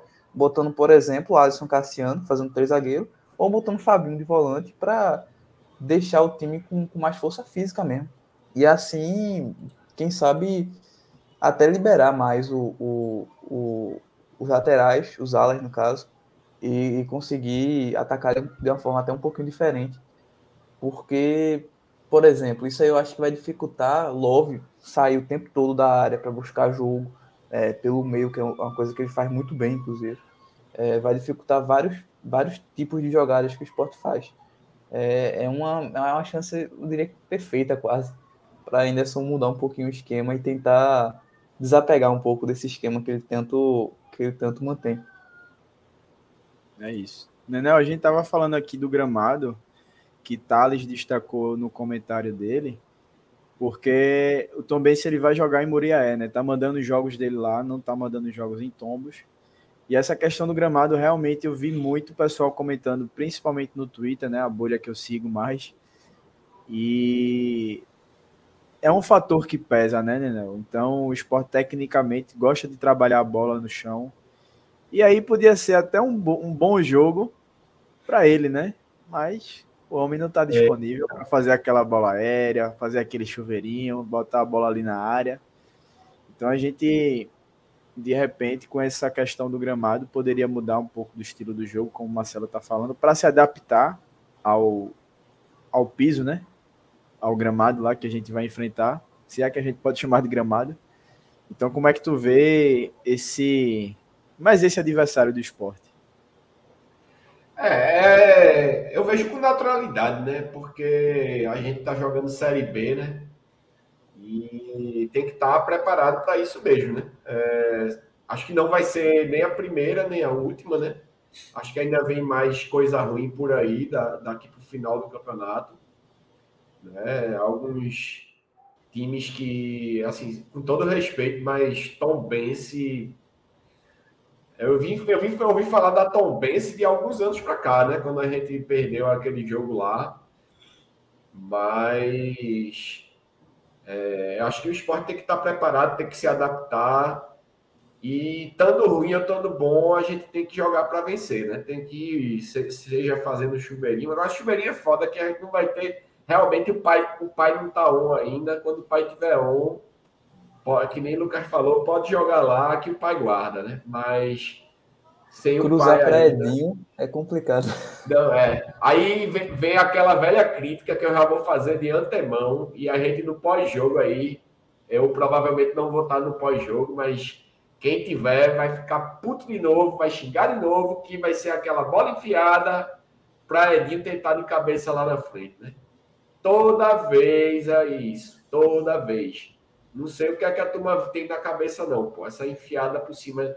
Essa enfiada por cima tem que ser quando o pai tiver on, porque ele não perde uma, não, pô. É batendo tiro de meta e dando em ataque decisivo ali. É só colocando certinho. Teve um lateral no jogo passado. Everton já estava em campo, né? Que Eduardo saiu cedo. E já foi no final da partida. Esporte vencendo. E Everton cobrou o lateral, assim, tipo, aquele lateral mais longo, não na, na, naquele lateral na área, né, que você cobra alto, mas o lateral longo mesmo, né, para jogar a bola lá na frente. E simplesmente ele cobrou para Edinho, pô. É absurdo isso. Foi assim, ele entregou a bola ao adversário, sabe? Então, tem umas coisas que realmente não dá para entender. Desse tamanho de Edinho, só quem ganhava tudo era o rei. O rei que agora tá no futebol americano. Né? O, o, rei Bala. Que podia jogar essa bola aí, que Bala ia lá no, no 15 andar e pegava a bola. Mas Edinho não pula, é pequeno e não pula uma gilete. Né? Então não adianta fazer um negócio desse. Mas, enfim, é, o esporte tem que estar pronto né, para vencer. Assim, como, como não tem condição de cruzar, eu acho que uma arma pode ser Ruiz, né? Com seus chutes de fora da área. Né? O esporte vai ter que dar um jeito. Né? Ruiz Ele, é Juba. Juba, Ruiz. É... Cruzamento não vai dar em nada, porque nossa zaga perde muita bola por cima na zaga. Não é lá na frente que vai chegar concluindo, né? Mas, enfim, é um time fraco. A gente vai jogar contra um time fraco, que a gente tem a obrigação de vencer, seja com gramado bom ou ruim. É, eu acho que o esporte ganha, tá? Eu já digo que eu acho que o esporte vai ter problema ali contra o Guarani, mas amanhã acho que o esporte vai meter um 2 a 0 um golzinho de Ruiz e um golzinho de Love ali. Love até para tirar um pouquinho de, dessa urucubaca aí que, que ele vem para se reafirmar na artilharia, né? Ele perdeu o posto, mas é, eu espero até por um jogo fácil, vou ser bem sincero. Acho que só, só quem pode dificultar o jogo é o próprio esporte. Porque eu não acredito que um time com essa, quali, essa falta de qualidade vai conseguir engrossar o caldo para a gente, não. Se o, o esporte pode sim complicar para ele mesmo. Jogar sem vontade, é, jogar pelo empate. É, são diversos aspectos que podem levar a isso. Ou acontecer um imprevisto em alguém fazer uma falta forte ser expulso no começo. Mas nas CNTP, né, nas condições normais de temperatura e pressão, ela é um na cabeça e é líder, e é líder se impondo, e vai faltar só mais cinco vitórias, não, mais seis vitórias, segundo o professor, para a gente carimbar o acesso, né? É, foi o número que ele disse que ele conquistou os acessos por onde ele passou, seja só o acesso, seja com o título, obviamente, né? É, pelo menos 20 vitórias ele teve. Então o esporte hoje está com 13, né? É. Contando com essa de amanhã, como o Daniel falou, se Deus quiser a gente vencer. Faltaram vitórias. seis jogos, seis vitórias. Deixa eu só pegar uns comentários aqui a respeito desse jogo, só para a gente chegar ao final dessa pauta. Mais atrás, Jefferson estava falando que o esporte poderia repetir a formação contra o São Paulo e que foi muito bem no 3-5-2. Renan, Alisson, Thierry, Sabino, Fábio, Ronaldo, Everton, Juba, Love e Labandeira. A diferença dessa escalação aí é que a gente tinha Filipinho e, se eu não me engano, Fabrício Daniel, né? Que foi no lugar, seria no lugar da Bandeira, lugar de Love. E não tinha Love, né? É, exatamente. Isso. Fabrício Daniel foi ali de falso 9 e Filipinho na, na ponta esquerda, né? Então, é, essa é uma formação que a gente já comentou, Jefferson. E parece que Anderson abandonou, né? A gente fez um jogo tão bom contra o São Paulo. Eu acredito que o melhor jogo do esporte na temporada. Não sei se todos concordam. Mas foi um esquema que Anderson simplesmente abandonou. Acho que ele não utilizou mais depois daquela partida. Se utilizou, foi assim, em momentos pontuais de algum jogo. Esporte já ganhando, ele de repente colocou três zagueiros ali no final. Mas para iniciar a partida eu não me recordo da gente ter jogado com três zagueiros depois dessa, dessa classificação contra o São Paulo. E acho que realmente era uma boa alternativa. Eu, inclusive, comentei sobre isso no Twitter, no meu Twitter pessoal. Eu iria com essa formação, exatamente essa que tu colocasse aí na tela. Deixa eu ver quem mais falou aqui. O Endel Leite. Ele pergunta quando é que meu irmão gêmeo joga. Ele tá falando de Jorginho. Jorginho tá no banco, né? Eu acho que ele ia entrar no jogo passado mas devido às lesões, às circunstâncias ali do jogo, Anderson teve que optar por outras substituições. E aí, Jorginho não entrou, mas já está apto aí para jogar. Então, vai que de repente nessa partida ainda só acione ele durante os 90 minutos. Deixa eu ver quem mais está por aqui. Rafael Sernacenco diz que o gramado é terrível. Como tá, e até já... sobre isso, é, até sobre isso, Luquinhas, que é exatamente esse assunto. Sidney falou que o gramado é feio e não terrível. Eu vou até achar aqui o comentário dele. É, acho que eu achei, pronto. Ah, porque Thales falou é... que é, o gramado é ruim igual o da ilha, né? É 20 vezes pior que o da ilha. Sim, o, de, o do Datomense, né? Exatamente. Isso. Aí eu falei que o gramado da ilha também era ruim. E, e Sidney falou isso. Olha, o gramado ilha melhorou muito, tá? Já foi muito pior. Sem, ou, nem comparações ao que é hoje. Porém, ainda não é o, o ideal. Ainda dá para melhorar assim mais. Eu acho que. É, é, porque, assim, no Brasil realmente é complicado. A gente vê até arenas aí. É, o Castelão é, e outras arenas com dificuldade de manter um gramado bom. Acredito eu que pela quantidade de jogos, talvez pelo clima, não sei, não sou especialista, mas realmente é difícil ter um gramado bom no, no Brasil. E mas mesmo assim a gente tem que admitir que assim a ilha às vezes fica saindo tufo. Pô. Todo jogo, em algum momento, algum jogador do esporte tá lá tentando colocar algum tufo que saiu. E isso não deveria ser tão, tão normal. Acho que dá para melhorar assim, pelo menos mais um pouco, para ficar num nível melhor. E acho que isso vai ajudar muito, inclusive, os jogadores a se machucarem um pouco menos. Boa. Vanildo Melo, antes de Vanildo, Sidney diz assim, que era para ter treinado no Luiz Lacerda para se preparar para esse jogo, devido às condições do gramado. Vanildo Melo diz que Edinho é um boi brabo, joga de cabeça baixa e lá bandeira tem tempo de bola, levanta a cabeça ao passar a bola e já fez gols decisivos. Acho que é o que pesa em relação a lá bandeira e Edinho é essa questão da, de ser decisivo, né? É, Ronaldo Jorge ele diz que o esporte tem que chutar mais de fora de área. Foi uma, uma questão que Nenel pontuou com Alan Ruiz e Juba, né? Esse chute de fora da área. Aí Sidney também reforça aqui, ó. Anderson só está usando três zagueiros nos finais das partidas para evitar jogo aéreo dos adversários. É como eu, eu, realmente tinha essa recordação dele utilizar só nos finais dos, dos jogos mesmo. Ele não chegou a utilizar esses três zagueiros iniciando as partidas. Né? Então é isso. Sport também, a projeção da, do jogo, da escalação, do que pode ser essa, essa partida de amanhã, a importância. A gente já passou. Acho que passou deixe bem. Seu palpite, deixe seu palpite, vocês todos. Vai fazer agora ou vai fazer no final? É deixar pro final. Ou já vai mandar agora? Não, então deixa pro final, para segurar a galera aí. Boa. Dudu, faz aquela blogueiragem para a gente passar para o próximo tópico. Eu, caralho. Vamos lá, galera. Coloca para seguir aí. Se inscreve no canal, na verdade, né? Se inscreve no YouTube. Ativa o sininho, notificação, para não perder nada aqui no nosso canal.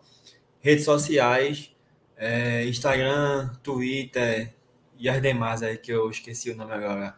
É o arroba voz da bancada, underline. Coloca para seguir lá, comenta, curte, compartilha e vamos embora, velho. Que aqui o programa é feito torcedor para torcedores, velho. E só um comentário breve sobre a blogueiragem. Temos 68 pessoas online e só 49 likes, galera. Vamos embora aí, dá um like. O like é de graça aí. Vamos Mete o dedo aí, galera. Vamos embora, velho. E mais um comentário aí, aproveitando. É... Poxa, mete o dedo. Mas aproveitando. Aproveitando a blogueiragem, só para dizer pro pessoal que pode ficar, continuar inscrito depois que a live acabar, tá? Vocês mantendo, Opa. vocês vão ser avisados é, de shorts, de vídeos, de lives que a gente for, for colocando no ar. Então é importante aí se manter inscrito para ter acesso aí toda a programação do Vozes. Boa. Recado dado das nossas redes sociais. Vamos ainda continuar falando do time, mais um caso que impacta diretamente na escalação que a gente comentou no início da live. Obviamente a escalação a gente já vai não vai comentar mais, né? A gente já passou por todas as projeções que Anderson pode, pode mandar a campo amanhã, Mas é o caso de Cariús, porque teve o julgamento no STJD e ele pegou a, a pena de 540 dias por nova denúncia referente à manipulação de, em jogo do, do Campeonato Brasileiro do ano passado. Então, eu queria saber de vocês, nesse caso de Cariús, é, mais uma vez uma situação delicada, né? Porque a gente, no primeiro momento, nas primeiras investigações, nas primeiras audiências que tiveram e ele foi absolvido, é, a gente ficava muito naquele dilema: joga, não joga? Como é que vai fazer com Cariús? Dispensa? Como é que fica a situação dele no elenco? E agora foi uma, uma pena muito pesada, né? Até em comparação a outros atletas envolvidos nessa operação aí, nessas investigações. É, Dudu, eu queria saber de tu, vou começar por você. Como é que tu vê essa situação de Cariús? Tu, o esporte disse que vai esperar é, a defesa dele recorrer, apesar do esporte estar tá ajudando nessa situação. Sim. Mas enquanto ele está penalizado, ele não pode jogar, o esporte vai estar tá pagando salário, sem poder contar com o jogador. E aí, como é que tu vê qual a decisão tu acha que seria mais cabível no momento? Se realmente tem que apurar mais os fatos, recorrer, tentar trazer Carius de volta pro pro jogo em si, né? Fazer com que ele realmente prove que, que não tem nenhuma nenhuma participação nisso daí. De repente, quando ele recorrer, consiga achar alguma apresentar alguma prova, né, que possa absolvê-lo. Mas como é que tu vê toda essa situação de Cariús no, no elenco do esporte? Pois é, eu acho que o ponto importante agora é o esporte aguardar um pouco, ver essa questão de se pode ou não pode recorrer. Porque pelo que eu tinha visto, essas novas provas, não, tipo, nem sei se teve novas provas nessa nova denúncia, sabe? Ou não são tão fortes assim que justifiquem essa pena toda. Porque no julgamento passado, que ele foi absolvido, é, teve várias provas e essas de ontem, de ontem de hoje, sei lá, é, não acrescentou nada, praticamente, quase nada, sabe? Que justifique isso. Eu acho que se, a, se couber recursos, eu acho que é válido a defesa dele entrar, claro, né? Como vão entrar. E o esporte aguardar. Manter no elenco treinando, tal, de boa. E esperar que seja essa pena seja derrubada, né? Esse é um ponto. Segundo ponto. É, se o esporte não conseguir é, recorrer e anular a pena ou diminuir, não sei, é, o, que fazer, o que fazer com ele, né? De fato. Porque o esporte não pode ficar com ele praticamente um ano e quase dois anos, né? Um ano cacetado aí. É, só pagando salário e o cara sempre poder jogar. Aí tem que ver qual tipo de rescisão de contrato que pode haver, sem gerar custos ao clube, ou se o esporte pode negociar para eu não sei a questão da janela também, não, não estudei isso. Porque, por exemplo, você pega um manga do Curitiba, ele foi para Chipre, se não me engano, teve a pena lá e vai cumprir de boa, sabe? Porque lá, não... enfim, a punição não vai ser cumprida lá, sabe? Se houver algum tipo de negociação nesse, nesse ponto que possa ser feito, venda de jogador, não sei como é que é, que seja feita aí, sabe? Eu acho que o que não pode é o esporte manter um jogador por quase dois anos que não pode atuar por conta disso, sabe? Eu acho que tem que haver uma forma de tirar ele do elenco. Se caso o esporte não consiga derrubar essa punição, né? Se conseguir, ótimo. Reintegra o elenco acabou. Se vamos embora pro jogo, velho. É isso, né, Nel? Ah, inclusive, só para concluir, desculpa, eu raciocinei agora. A pena dele eu acho até meia dura, né? Porque se você comparar com outros atletas, fica meio desproporcional. Você vê um Eduardo Balderman, por exemplo, pega só 10 partidas, salvo engano. Você vê um manga pegando menos dias do que ele, e manga é confesso, sabe? As provas de Eduardo e de manga, principalmente dos dois, são provas bem mais concretas e penas menores, sabe? Eu acho que a questão da punição também ficou. O peso foi meio errado. Enfim, mas é isso, só para concluir mesmo. Vai, Nenel. Boa. É, Nenel, só para te informar aí para tu, tu começar tua análise sobre esse caso. Eu estou vendo aqui no, no, na matéria do GE, essa que está aí aberta, que de acordo com a denúncia, Cariús recebeu 30 mil reais antes da partida contra o Atlético Mineiro, pela Série A 2022, para ser punido com o cartão amarelo. E aí o esporte disse que achou até estranho, né, como o Dudu falou, essa punição, uma vez que ele tinha sido absolvido na primeira denúncia também sobre a manipulação das partidas, e que as provas da nova acusação foram praticamente as mesmas. É, então, é, assim, é, é, muito complicada a situação. É, lembrando que o STJD é um tribunal administrativo, né? não é um tribunal judiciário, né? não faz parte do poder judiciário. Então, quem julga eles são membros administrativos, né? E talvez por isso haja alguma forma de desconhecimento de princípios é, princípios administrativos da legislação, né? Porque, porque eu estou dizendo isso? Não é defendendo o jogador, porque eu acho que se ele for culpado, ele tem que pagar e tem que ter e tem que pagar muito de uma forma muito ferrenha, até para evitar que novos casos venham a ocorrer.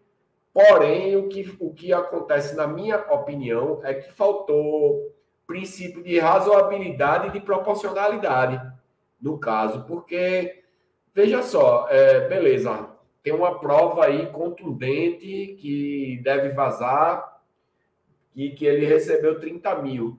Mas em Aleph Manga, a gente viu aí áudio, a gente escutou o áudio, a gente viu tudo e ele recebeu 360 dias de punição. Então, assim, qual a diferença? Entendeu? A diferença é por quê? Porque ele assumiu. É, eu não, não, eu não, não acho isso justo. Entendeu? Eu não acho isso razoável. Não acho isso de forma nenhuma proporcional. Eu acho que, que falta haver um, uma linha melhor aí. Aí teve gente que pegou não sei quantos jogos.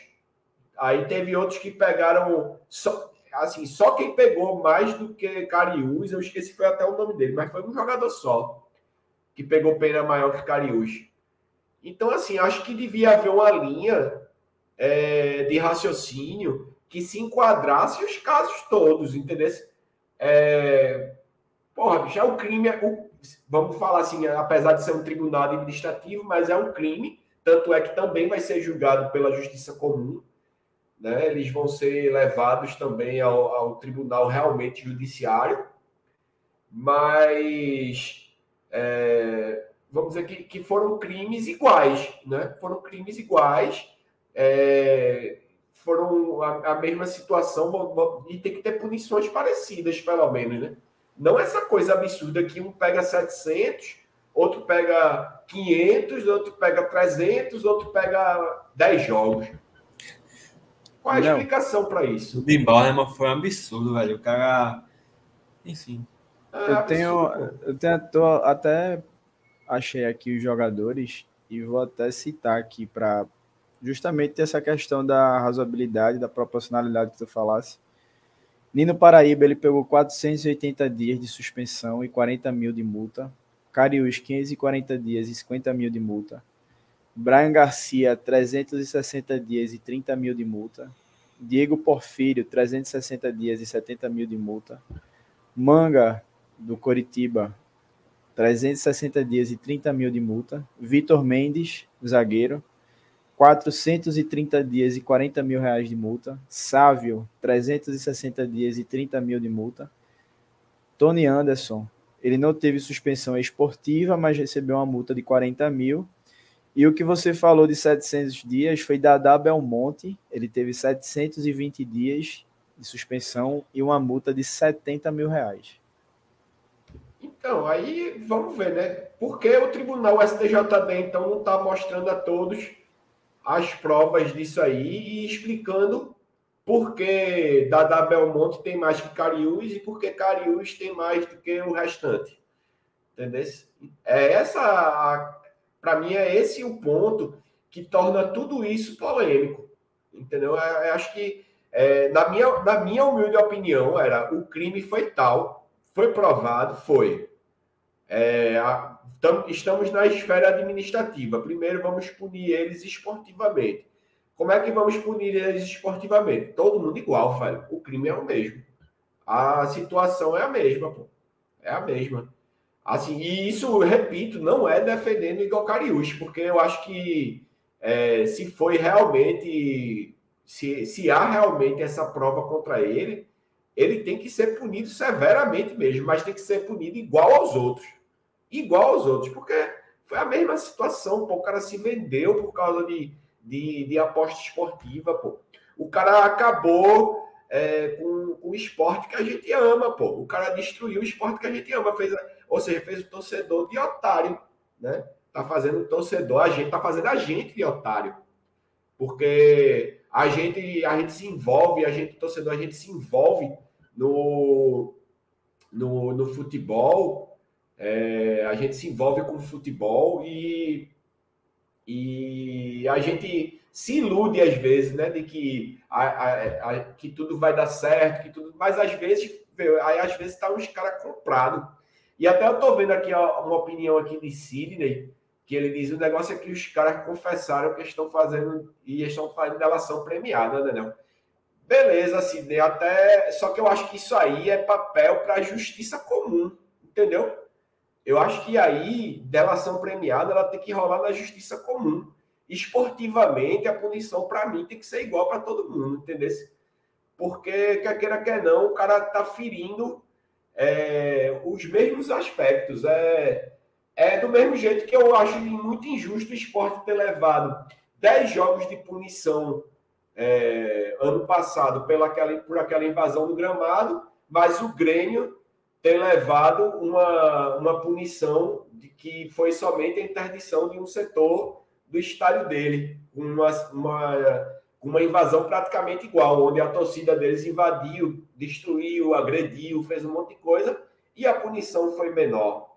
Então, assim, eu acho que quem tem que avaliar a delação premiada é a, é a parte criminal na, no, na esfera esportiva, isso aí ele não vai reduzir o dano causado ao esporte futebol. Então, assim, se o esporte foi prejudicado é, igualmente, para mim foi prejudicado igualmente, em todas as situações foi prejudicado igualmente, porque todos se venderam, né? Todos se venderam, todos tiveram cobrança de, de aposta, todos foram é, foram injustos, né? foram criminosos.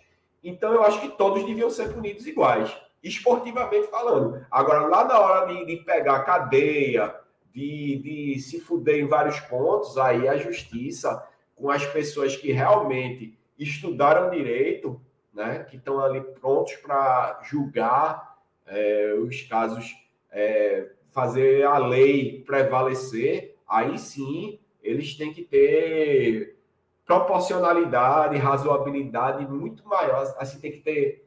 É, eu assumi, é, eu estou denunciando também, enfim, aí eu vou pegar uma pena menor do que o, o outro cara que está ali mentindo, que está forçando. Enfim, aí fica. Eu não sei também é, entrar muito nessa questão, mas eu continuo achando que foi muito injusto o Cariús ter tido X e o da Belmonte X mais Y e os outros todos com punições é, regressivas até o ponto de alguns jogos só. Isso aí para mim é inaceitável para o esporte e futebol. É uma vergonha. Boa. Marcelo, é... e aí, diante de toda essa, essa situação de Cariús, que já vinha o alerta ligado desde a primeira denúncia, e a gente viu o esporte dormir no ponto na, na questão da contratação. Só chegou o venezuelano agora, que é mais para ser uma improvisação do que uma opção a Filipinho, já que a gente provavelmente não vai contar com Cariús para o resto da temporada, só se realmente houver uma reviravolta grande nesse caso.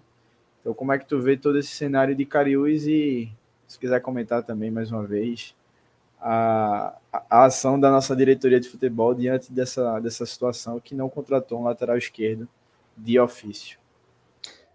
Pouquinhos, eu acho que eu concordo com isso, Daniel, da, da pena, né? Primeiramente, eu acho que é, não faz sentido um jogador receber uma pena muito diferente da outra. Eu acho que a única variação que eu acho que poderia fazer sentido é, por exemplo, é, jogador A se envolveu no esquema de aposta porque ele topou participar. Jogador B não só topou, como trouxe outros jogadores para o esquema. Aí, beleza, jogador B recebe uma punição maior. Ok.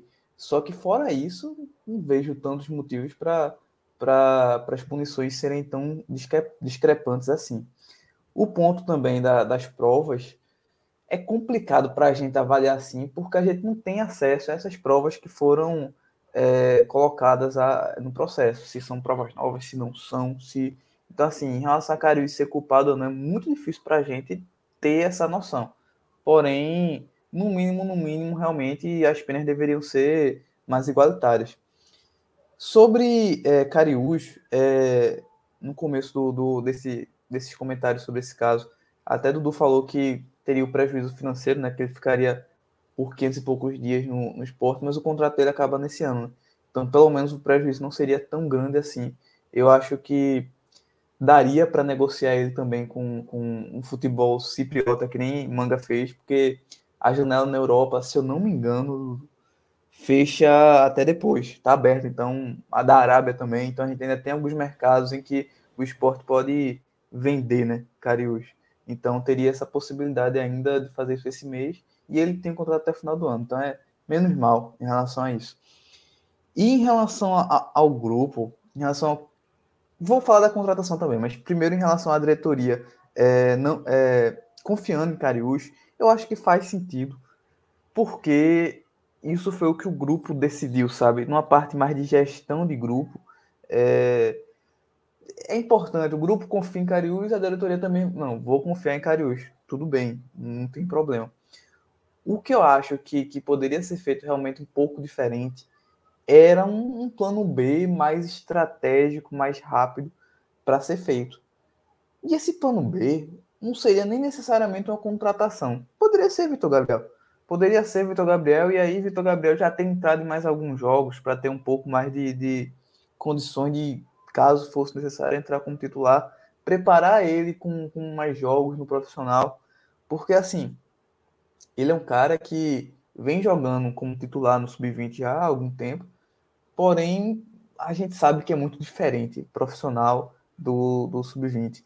Então, se a escolha for por não contratar um jogador para lateral esquerda, que pelo menos é, seja feita uma estratégia com a comissão técnica para dar mais chances para o menino, ou alguma outra, sei lá, um jogador que eu não sei quem, que, que se descubra que faça essa função, porque a impressão que dá é que não houve essa, essa preparação, essa ressalva, essa, essa, esse plano B, digamos assim, para essa possibilidade. Rosales chegou aí. Eu acho que Rosales, não da forma ideal, mas como não faltam tantos jogos assim para acabar a Série B, eu acho que Rosales já está o suficiente para agora. Eu não contrataria um atrás esquerdo. Eu acho que eu acho que tem uma questão que é o esporte não é um time pujante financeiramente. Eu sei que a Série A vale investimento, eu sei que é, é melhor gastar, sei lá, 2 milhões agora e conseguir um atrás esquerdo que dê segurança para o esporte do que é, gast, é, perder um, um, uma receita de, sei lá, 50 milhões. Óbvio que sim. Só que esse pensamento, ele é, é, é ele é muito prejudicial porque ele é que nem é que nem uma avalanche, porque, porque eu tô eu não tô vendo vocês. Alô, alô. Tinha tra... Deu uma travadinha, mas normalizou aí, Marcelo. É, acho que travou de Marcelo, né? Mas voltou, voltou. Voltou. Pronto, travou o meu, foi. Travou o meu. Voltou, beleza, pronto. Como vinha falando, é, eu acho que, que o, o esporte não, não é um time é, que tem essa condição financeira ainda que permita fazer tantos investimentos. E se a gente for nesse pensamento de que se não fizer um investimento não vai subir, ou que é, vale a pena fazer um investimento de tal de valor X para depois ter uma receita de valor 50X, o esporte pode acabar se prejudicando, como vários times já se prejudicaram outras vezes, e o próprio esporte fez isso outras vezes. Foi com esse pensamento, porque assim, cara, futebol, infelizmente, é, é muito. Por mais que a gente queira que a profissionalização do clube seja feita para que evite ou diminua a quantidade de erros, erros sempre podem acontecer. Pode ser que um time contrate Messi e Messi se machuca e aí acaba não conseguindo jogar. Então não adianta ter esse pensamento, porque contratações muitas vezes não erradas, tem que respeitar um certo limite financeiro. Então acho que eu não contrataria um atrás esquerdo e até um ponto é uma, eu, eu falei aqui foi uma falha da, da direção, mas até um ponto positivo que é o contrato de Alan Ruiz e Rosales até o final do ano que vem. Já é interessante ver como o esporte está já se planejando para o ano que vem, aos poucos, é verdade, mas já tem alguns movimentos que você vê e que são peças eu acho interessantes, inclusive para o ano que vem. Independente de, de onde o esporte ficar, espero que subindo na primeira divisão. Principalmente, eu diria, até na primeira divisão, ter já Alan Ruiz e Rosales na composição do elenco, eu acho que os dois conseguem agregar. É, é muito melhor do que chegar em janeiro e ter que contratar meio mundo de gente, você já adiantar alguns nomes, ou deixar alguns nomes para abril, para junho, e aí a gente conseguir fazer um time realmente mais competitivo. É, o contrato de Alan Ruiz, ele é até o final desse ano, mas ele tem um gatilho. Se não me engano, se o esporte sobe, ele já. Não sei se é automaticamente ou se é uma opção de renovação para 2024. E o de Roberto Rosales, realmente, como o Marcelo falou, é até o término de 2024. Fala, Nenel.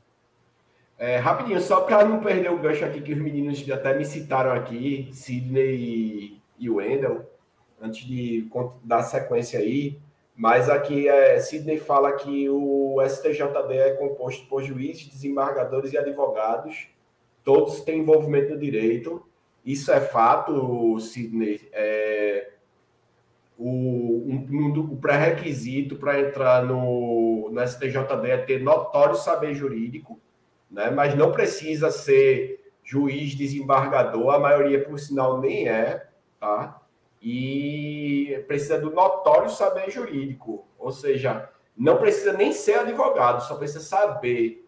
Né, é tipo o concurso da Receita Federal que deveria ser tudo contador, mas entra engenheiro, entra é, físico, entra. Exato. Né? E, e entra isso tudinho. E assim, é, é, o, tanto é que o tribunal, o, o, tribunal, o STJD, ele não é na estrutura, quem está lá não é chamado nem de juiz, é chamado de auditor, tá?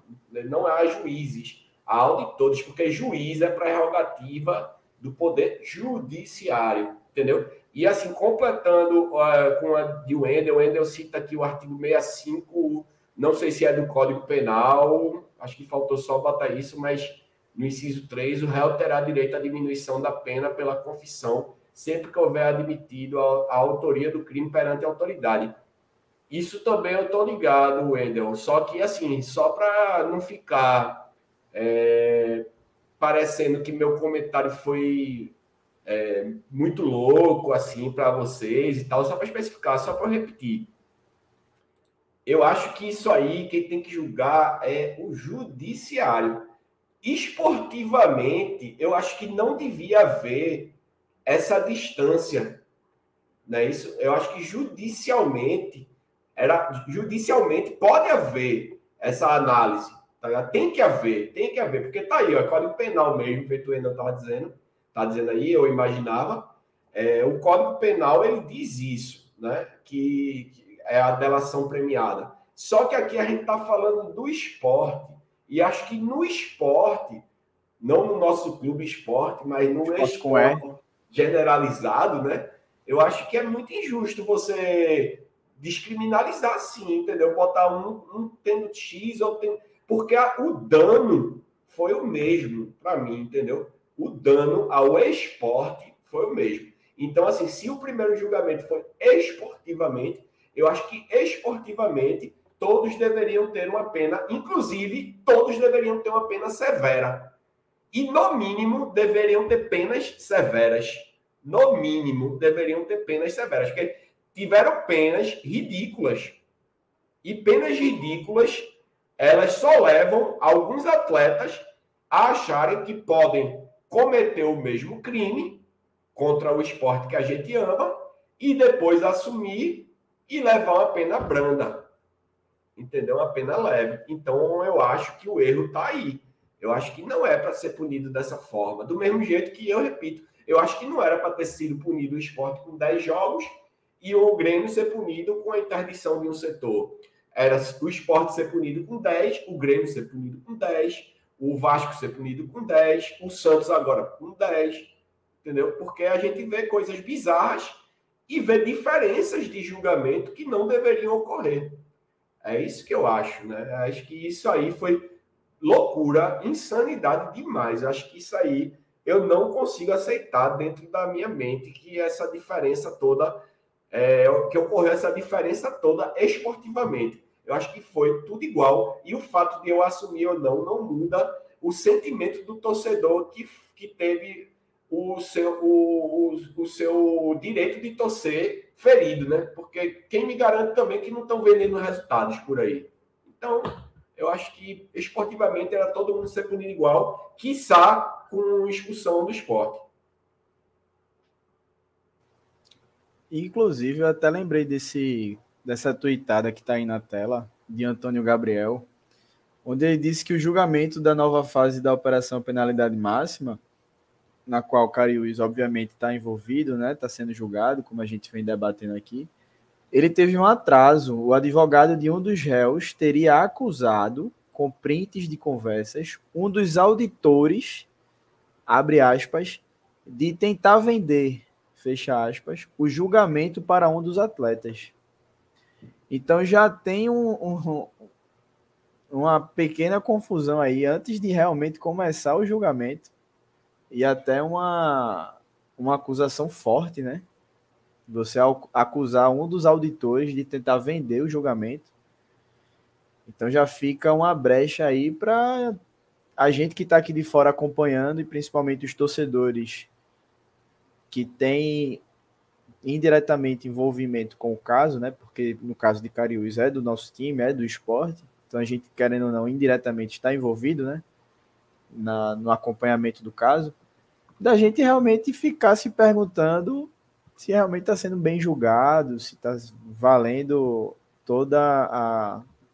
Eu não vou saber, aqui não sou, da, não sou da área, mas todos os ritos necessários para o julgamento, as provas, diante de uma acusação dessa, de um, dos, de um dos advogados do réu, de um dos réus. Então, mas ele disse que também ele complementa aqui o Twitter, dizendo que essa discussão teve cerca de uma hora, depois foi retomado com a promessa do advogado em questão entrar na justiça pedindo anulação do julgamento. E aí a sessão teve o seu, o seu andamento e a gente viu, né? Já a gente já comentou aqui as penas que cada jogador tiveram respectivamente. É... Aqui, ó, Sidney comenta. Já foi provado que essa acusação partiu de uma tentativa de golpe. O número não era do auditor. Então fica aí registrado também. Boa Cine, valeu. Para complementar essa acusação que foi feita antes do julgamento. É, Dudu, Marcelo, vocês querem comentar mais alguma coisa sobre esse caso de Cariús para a gente ir para o próximo tópico? Eu estou de boa já sobre isso. Só rapidamente, assim, é, mesmo se o recurso de Cariús for feito e ele for provado inocente, eu repito o que eu já falei na live anterior. Não renovaria com ele, tá? Porque a chance disso ficar voltando e causando mais suspensão não é nem nada contra Carius, caso ele seja inocente. É porque, poxa, atrapalha muito você ficar podendo perder um jogador em jogos decisivos e ainda mais na Série A, que eu repito, o sarrafo é bem mais alto. Então, eu não, eu não renovaria com ele. Pronto. Tô com o Marcelo nessa. Também. Boa. Vamos passando aqui para o próximo, próximo tópico. E aqui vou até, não sei se Jonathan está por aí ainda, eu cheguei a respondê-lo aqui pelo chat. Se a gente vai falar da reunião do Conselho Deliberativo a respeito do retrofit. E aí vai ser o tema de agora. Deixa eu até colocar aqui na tela, porque eu vou pedir principalmente a Nenel e a Dudu que estiveram lá presentes. Eu também estava, mas eu precisei sair mais cedo. que é foda. A reunião do conselho deliberativo é no dia da minha pelada, pô. A pelada começa de nove, a reunião do conselho se estende. Eu tenho que sair mais cedo para não vou perder minha pelada, obviamente. Mas brincadeiras à parte, é... foram dois temas, os temas principais da reunião. O primeiro foi a questão do retrofit, porque saiu durante a semana essa maquete aí, essa, esse projeto, essa imagem que foi divulgado pelo Eu Pratico Esporte de Alessandro Matias e essa tweetada do Todo Dia um Vídeo da Torcida do Esporte, eles colocaram no Twitter deles também. É, com esse, esse desenho aí, né, da frontal, ela praticamente fech... praticamente não, né, toda fechada, ampliada e fechada, as curvas. Mas foi dito outra coisa lá na reunião, né, Dudu? Esteve presente lá é, Rafael Campos, que é o vice-presidente de planejamento estratégico do clube. Se eu não me engano, o Rafael também ele é arquiteto, é engenheiro, posso estar enganado, é, mas acho que ele, ele, é arquiteto, né? Ele, Até então, humanista, isso. Ele é da área, então tem propriedade para falar sobre o assunto. Mas ele desmentiu lá, né, Dudu, sobre esse projeto, né? Isso, perfeito. Ele deixou claro lá quando foi mencionado que esse seria um projeto se baseado em um outro estádio aí, não sei de onde. Mas ele desmentiu isso aí, né? Gente também não sabe se é uma forma de despistar, porque realmente, para ter um nível de, de apresentação, o projeto já teria que estar mais adiantado. Enfim, é questão técnica que eu acho que não, não sei se a gente entra hoje sobre isso ou mais na frente, quando tiver algo mais concreto mesmo, de fato. Mas estaria muito cedo mesmo para chegar num, numa questão de apresentação, sabe? Enfim, eu acho que, como ele disse, né? Não sei quem na resenha, né? Mas ele disse o negócio, tem essa questão aí, aí né? De que a Alessandra postou tal. Aí fica nessa, né? Qual é verídico, se não é verídico e tal. Nenel, é. diz aí mais, tu tá lá também. Jefferson até corrigiu aqui, ó. Foi o estado da Argentina. Foi Fred Domingos que estava presente lá. Fred, que é engenheiro. Isso, foi mesmo. É, ele citou que foi o Colón da Argentina, que tem mais ou menos essa, essa semelhança aí com o que foi apresentado. E Sidney disse que não é uma maquete, foi uma tentativa de Alessandro representar como ficaria a ilha após a reforma. Isso, isso a gente até conversou com o Alessandro sei se eu poderia falar isso aqui, mas acho que não, acho que é besteira. Ele disse que teve acesso ao projeto e era e era nesses moldes aí, como ele apresentou. Mas fala, né, é, o que é que tu acompanhasse lá da reunião, nessa, nesse caso aí do retrofit? O que é que Rafael trouxe de mais informações para a gente passar para o pessoal? No caso do retrofit, não foi passado muita coisa nova, não, entendeu? É, houve essa questão que vocês disseram, que assim, eu, eu acredito que a diretoria ela não, não ia, não, não, tem, não tinha motivos para ela abrir lá que tem projeto já, mas eu acho que tem sim. Né? Acho que tá mais ou menos isso aí. É como se nem falou, isso aí, Alessandro provavelmente, se brincar, foi ele mesmo que fez esse desenho aí. Que a gente vê que isso não é um, um uma maquete de verdade, né? Dá para notar aí pelo estilo. O Dudu é arquiteto aí, sabe que isso aí não é um, um desenho de verdade, né? Isso aí é uma coisa que acho que foi feita até no Paint, né? Esse aí não. Como você disse, foi o Lucas que falou, ele pode ter visto algo e ele tentou fazer uma simulação é. do que foi visto, sabe? Mas isso aí é, na apresentação, isso aí não é projeto, isso aí não é, nada, sabe? Isso aí não. Pois é, e assim, é, isso aí foi uma tentativa de, de, de, mostrar como é que vai ficar, e eu acredito que vai ser algo desse tipo aí. É, tenho certeza que vai ser algo desse tipo aí. Só que assim, o que e o que vai acontecer, assim, o que foi adiantado pela diretoria lá, é só falar da questão de arena, né? A gente provavelmente, assim, provavelmente não, nós vamos precisar da arena o projeto de retrofit deve acontecer. A, a diretoria diz que está caminhando a passos largos para termos o retrofit. Porém, se não acontecer é, o projeto, já é fato que o esporte não tem condições hoje de receber jogos da primeira divisão do Campeonato Brasileiro. Né? Isso aí já foi citado pela diretoria lá no Conselho. Por quê? Porque nem, nem o, o gramado da gente e nem a iluminação estão no padrão aceitável. Para se reformar o gramado a ponto de chegar no nível é, aceitável pela, pela, pela CBF para o Campeonato Brasileiro, a gente precisaria de em torno de seis meses. Isso aí foi informado lá. Então, a reforma do, do, do gramado ela já deve começar já ao final dessa Série B, que isso a gente já considerando a gente já como acesso garantido, né? A gente e que eu acredito que, que virá mesmo.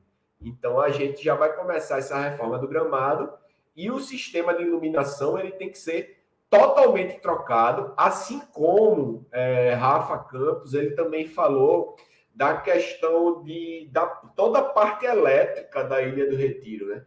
A Ilha do Retiro tem uma parte elétrica que é totalmente prejudicada. Inclusive ele citou que os camarotes, quem convive lá, é, que diz que sempre tem quedas de energia fortes lá e isso já é uma parte elétrica totalmente prejudicada. Enfim, o esporte vai ter que reformar não só o, o sistema de iluminação, que hoje tem 600 lumens, e o mínimo aceitável para uma série A é 1.200 é lumens. É, o esporte tem 600 e é preciso ter 1.200 no mínimo, né? No mínimo. Então, assim, a ilha, até Rafa também fala na reunião, quando questionado nesse ponto sobre o estacionamento, que está escuro, e outros pontos, ele fala: a ilha é escura em toda a sua área. E isso é verdade. Se você olhar, a Ilha do Retiro é escura dentro de campo, fora de campo, tudo lá está escuro. Então, assim, é, basicamente, o que rolou sobre retrofit foi mais ou menos isso. E a questão de que, se for para a arena mesmo, que deve ir, como é que vai ser? O, o, o estacionamento vai ser explorado por nós? o bar vai ser explorado por nós e, e os gasoseiros, né? Então, assim, Rafa disse que pode ser, né? pode ser, tá, galera? Isso daqui tudo ainda é tudo no campo da especulação, porque tudo, tudo, tudo que está sendo falado é tudo no campo da especulação.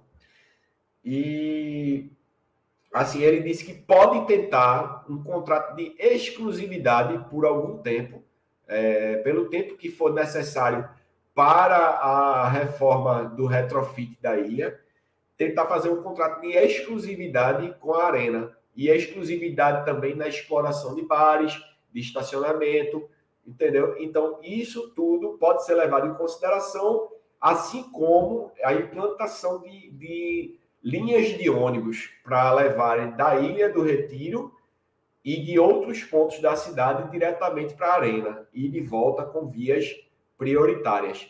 Então, assim, tudo, o esporte vem pensando em todo o conglomerado de situações para que seja feito esse retrofit.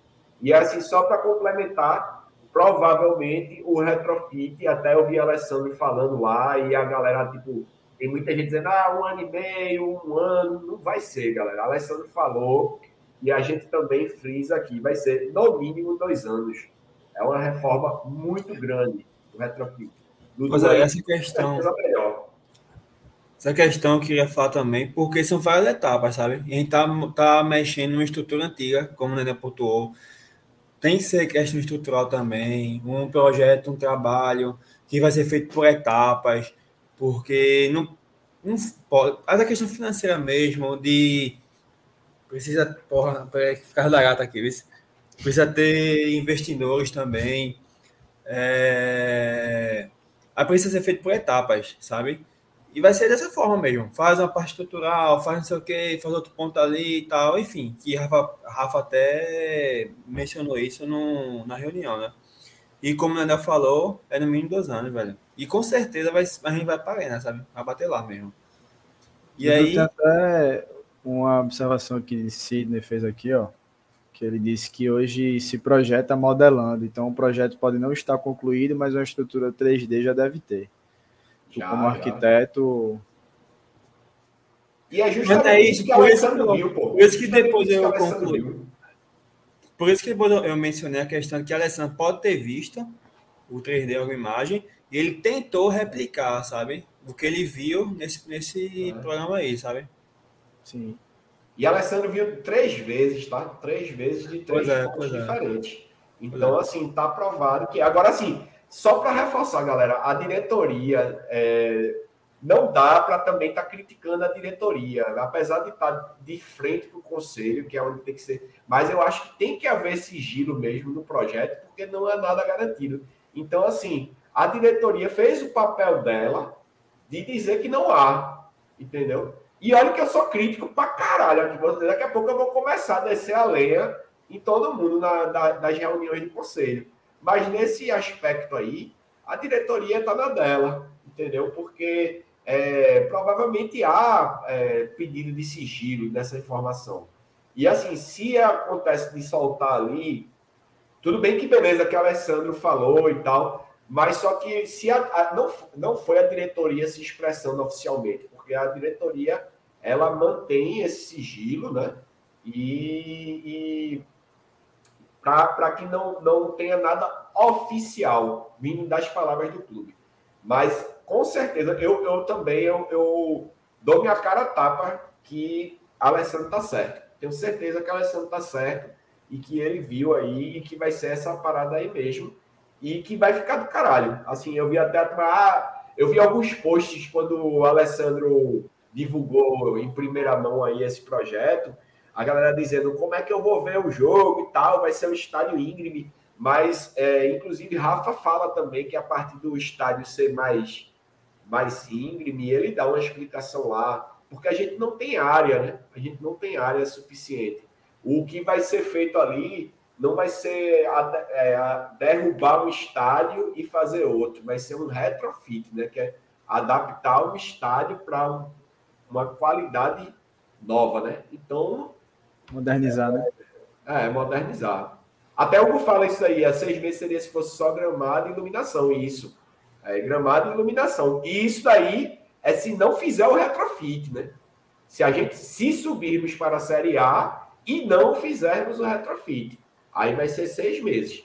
Porque a gente já sabe que, como que a gente tem hoje, a gente não joga a Série A em casa. Então tem que ser no mínimo isso daí, para a gente jogar a Série A.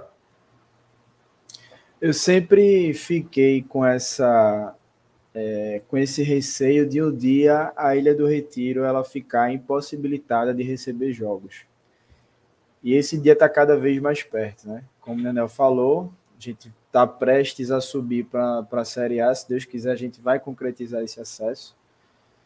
E chegou e vai chegar esse dia que a Ilha do Retiro ela não estará mais viável a receber jogos de primeira divisão, a receber jogos da elite do futebol brasileiro.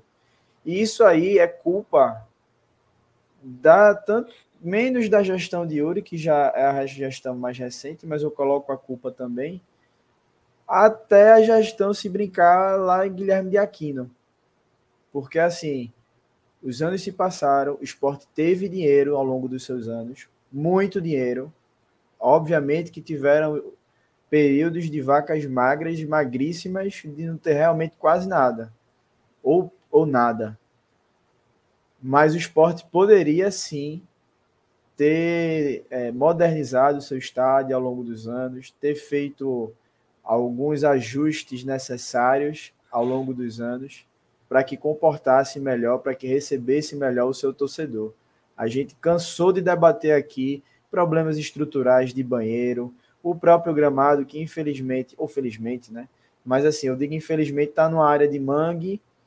Não que a gente não se orgulhe de toda a questão cultural do time do mangue, do movimento e tal, mas eu falo em relação especificamente ao solo, que prejudica o gramado da Ilha do Retiro, que a gente já cansou de ver vários jogos quando chove, a ilha alaga. E isso não é de hoje, é de você pegar, tem imagens aí em preto e branco com a Ilha do Retiro pra, toda alagada, coberta de água. Então, os anos se passaram e sempre foi uma questão que foi deixada de lado por todas as gestões do clube. Dudu já falou aí, o próprio esporte já falou, não é fácil mexer numa estrutura praticamente centenária. A Ilha do Retiro está prestes a completar 90 anos, daqui a alguns anos, acho. Então, não é fácil você mexer, é mais fácil você derrubar tudo e fazer uma nova. Mas já que não tem dinheiro, a gente tem que ir por esse caminho. Sendo que eu acho que realmente foi deixado de lado por todas as gestões que passaram pelo clube o, a questão estrutural da ilha. É, a gente vê Jefferson aqui, que está com a gente sempre na, na, nas lives e lá na Ilha do Retiro também. É, os problemas que Jefferson já enfrentou enquanto cadeirante, sabe? Para acessar as dependências da ilha, para acessar as arquibancadas, onde ele fica hoje nas sociais, um dia já ficou também na frontal. Então, acho que todo mundo aqui tem uma história para contar de dificuldades que enfrentou na Ilha do Retiro. Então, é uma culpa, é uma responsabilidade de todas as gestões que passaram pelo esporte. Marcelo, é, eu primeiramente comecei mais com o Nenel e Dudu, porque estivemos lá na, na reunião do conselho, até para trazer as informações para quem está nos assistindo e vai nos assistir ou escutar depois. Mas eu queria a tua opinião sobre esse cenário do retrofit e esses problemas né, que a gente estava falando aqui, que a gente citou sobre a ilha. É, Lucas, primeiro só rapidamente, até como o Nenel falou, eu acho que a informação de Alessandro é, é, muito confiável, a gente sabe que ele tem um dia a dia muito forte lá no clube, então certamente isso aí é um projeto que já se tem. E ao mesmo tempo a diretoria está certa em, em, dizer que não é, em dizer que, que que não está pronto, porque de fato acho que não está nesse estágio ainda de poder divulgar, de poder mostrar. Então aí não tem ninguém fazendo nada nada de errado, não. Realmente é, é o trâmite natural da coisa. Em relação à ilha, é como tu falou, cara. É a ilha é uma senhora já idosa que há muito tempo não vem sendo cuidada da maneira correta. É, é, é muito são muitos pontos, né, que, que, que a ilha deixa a desejar. Essa questão da iluminação mesmo, eu não falo nem da iluminação do, do, do gramado em si, do, dentro do estádio.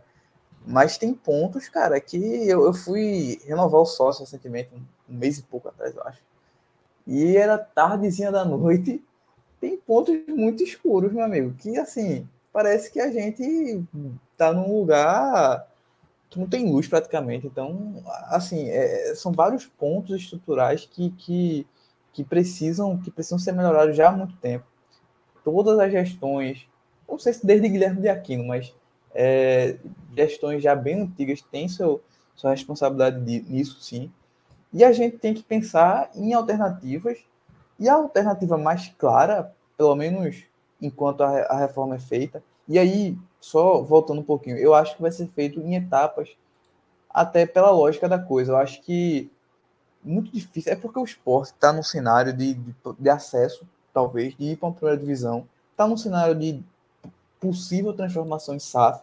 Tá? É, são muitas incertezas. Então, assim, eu acho que até por isso, em um primeiro momento, o, o planejamento vai ser por etapas. Vai ser para, primeiro, é, iluminação em gramado, que tem que ser feito para poder jogar a Série A. Isso aí tem que ser feito seis meses. E aí, quando, quando o esporte fizer isso, tem que se pensar em alguma coisa, em algum lugar para jogar. E o lugar óbvio que chega em torno da arena. Qual é a grande questão da arena?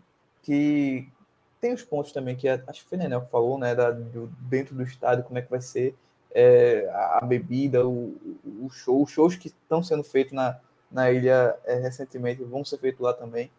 Mas tem uma questão que eu acho principal, que é o acesso. O acesso à arena. É horroroso, horroroso. Eu sou de Camaragibe, é horrível para mim imagine quem é mais longe. Então, assim, é, o esporte precisa, principalmente nesse caso, de que vai ficar muito tempo sem, sem jogar na ilha, precisa pensar em um planejamento bem eficiente. É difícil, tá? Tem coisa também que está até acima do que o esporte pode fazer. Mas tem que ser pensado na solução, tem que aproveitar que Carreiras é político e, e, e tentar entrar nesse meio também para conseguir algum alguma facilidade em, em, ter, em tornar o acesso mais viável do pessoal. É, ele até falou, né? Falou em, em, Eu vi também isso, alguma coisa no Twitter, não sei se isso foi falado na, no conselho ontem. Ontem não, ontem, ontem, né? Que é, é a questão de ter um, um, um, ônibus, né, alguma via que é direto do Derby para Arena. Que isso já, só isso aí já acho que ajudava demais. A gente já teve algumas coisas é, semelhantes a isso outras vezes, então eu espero que isso seja feito. E a Arena também, esse ano particularmente, parece estar um pouquinho mais mal cuidada, né? A gente já teve o caso do Denis no elevador, que ficou preso não sei quantas horas. A gente teve o caso do, do gramado, que está claramente pior do que outros anos esse ano. Então eu tenho um receio em relação ao estado estrutural mesmo da arena, porque pelo menos no início do ano eu acho que não estava sendo não estava sendo cuidada da maneira correta. Então é um problema que o esporte também tem que se atentar, até porque o Hugo fez um comentário agora que sacanagem, mas enfim, é, desconcentrou. Mas enfim, é, o, o esporte tem que pensar numa solução realmente é, concreta, porque a ilha não aguenta, não. Pô. A ilha vai precisar ficar de lado um tempinho. É, é até óbvio isso há algum tempo, que a gente vai precisar ficar um pouco, um pouquinho de saudade da ilha, porque não tem condição, não. Ô, Marcelo, só para meio que explanar um pouquinho em cima do que tu estás falando, é, salvo engano, acho que foi citado também lá, que o governo pretende dar uma melhorada na arena, tá? Porque o governo, segundo o pessoal lá da mesa, lá do conselho, o, o governo está pedindo, praticamente está implorando para que o esporte jogue mesmo lá, né? Para eles vai ser maravilhoso, porque aquele elefante lá finalmente vai ter utilidade, né? Vai ser e assim para Hoje está tá sendo usada pelo retrô. E só tá dando gente lá, porque os coitadinhos lá do, do time falido estão precisando torcer pelo retrô. E Laércio tá sabendo usar isso aí para juntar alguma galerinha lá. Mas, assim, é um estádio que se tornou altamente deficitário, mas que com a chegada do esporte nessa situação, é, pelo que eu entendi, ele será, sim, reformado Inclusive, é, um dos pontos que está fudido lá são os telões, né? Os telões lá, nem, nas últimas vezes que a gente foi, nem estavam funcionando.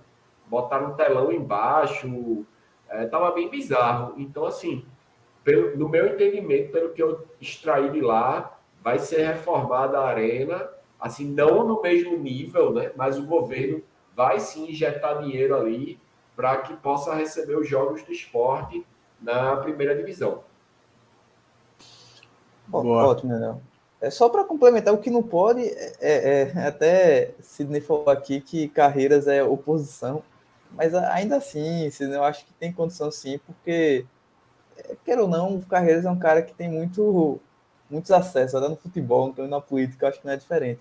Mas é importante só a gente ter esse planejamento, porque eu já estou vendo ano que vem o esporte jogando na arena e ter algum problema sério na arena, alguma dificuldade e, e ninguém ter pensado nisso. É muito importante a gente ter é, é, realmente no papel todas as possibilidades.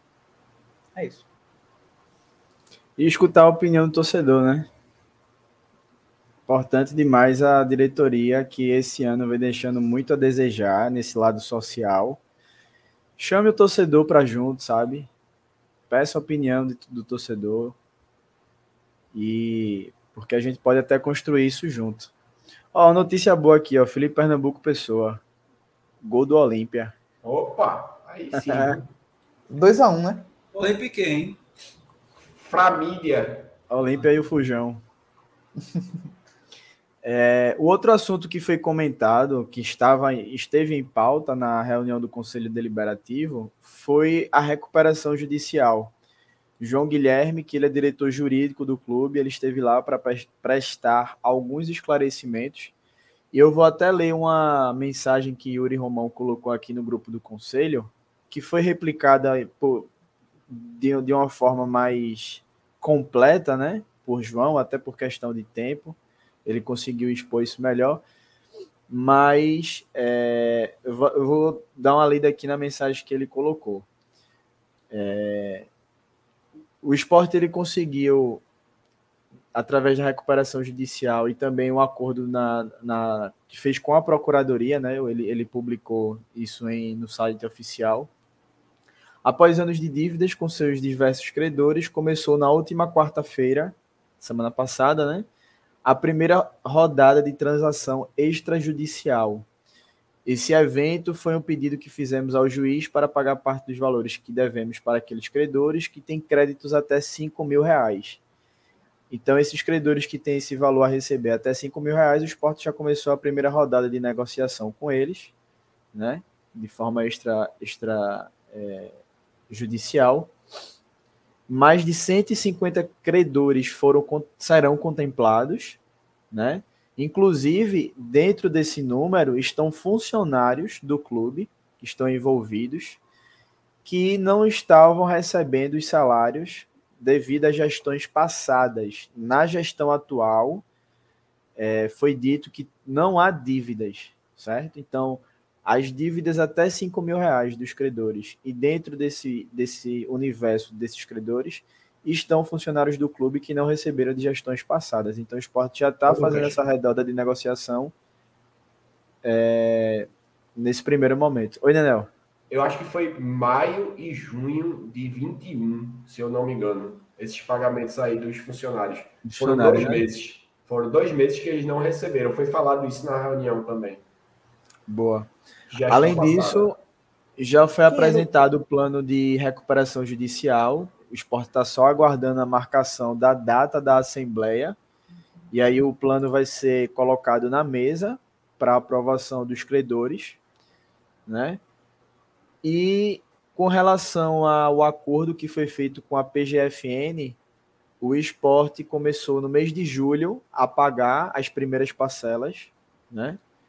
Então é importante também para que esse pagamento, quando o esporte conseguir é, quitar, o esporte, depois de anos, conseguir emitir a certidão negativa de débitos. Isso aí, não sei nem quando é que o esporte conseguiu emitir pela última vez. Então é importante, mais uma vez, a gente frisar. É, a gente tem críticas, todo mundo que nos assiste aqui, nos acompanha nas redes sociais, sabe que a gente não tem rabo preso com seu ninguém. Quando é para criticar, a gente critica aqui. Mas são movimentos que o clube vem fazendo fora do campo que vai fazer com que a gente conquiste um título maior lá na frente, que a gente contrate jogadores melhores lá na frente então, é um trabalho que a gente vai ao longo dos anos, de médio a longo prazo, ver os resultados positivos. E eu até. E aí eu falo nem pelo Vozes, falo agora por mim, Lucas, sócio, torcedor. Foi por esse motivo que eu dei um voto de confiança e até nas urnas também a essa gestão, porque foi a partir desse norte de reestruturação do clube que eu pensei na continuidade dessa gestão. Então, pelo menos fora dos gramados, se a gente, dentro das quatro linhas, a gente ainda não teve um sucesso, porque a gente não conquistou grandes títulos e também não voltou à Série A, que é o grande objetivo. Mas eu acho que fora dele a gente vem galgando, vem fazendo passos importantes, dando passos importantes para que lá na frente a gente volte a ser o esporte que a gente já foi um dia e que a gente almeja ver disputando novamente grandes títulos. É...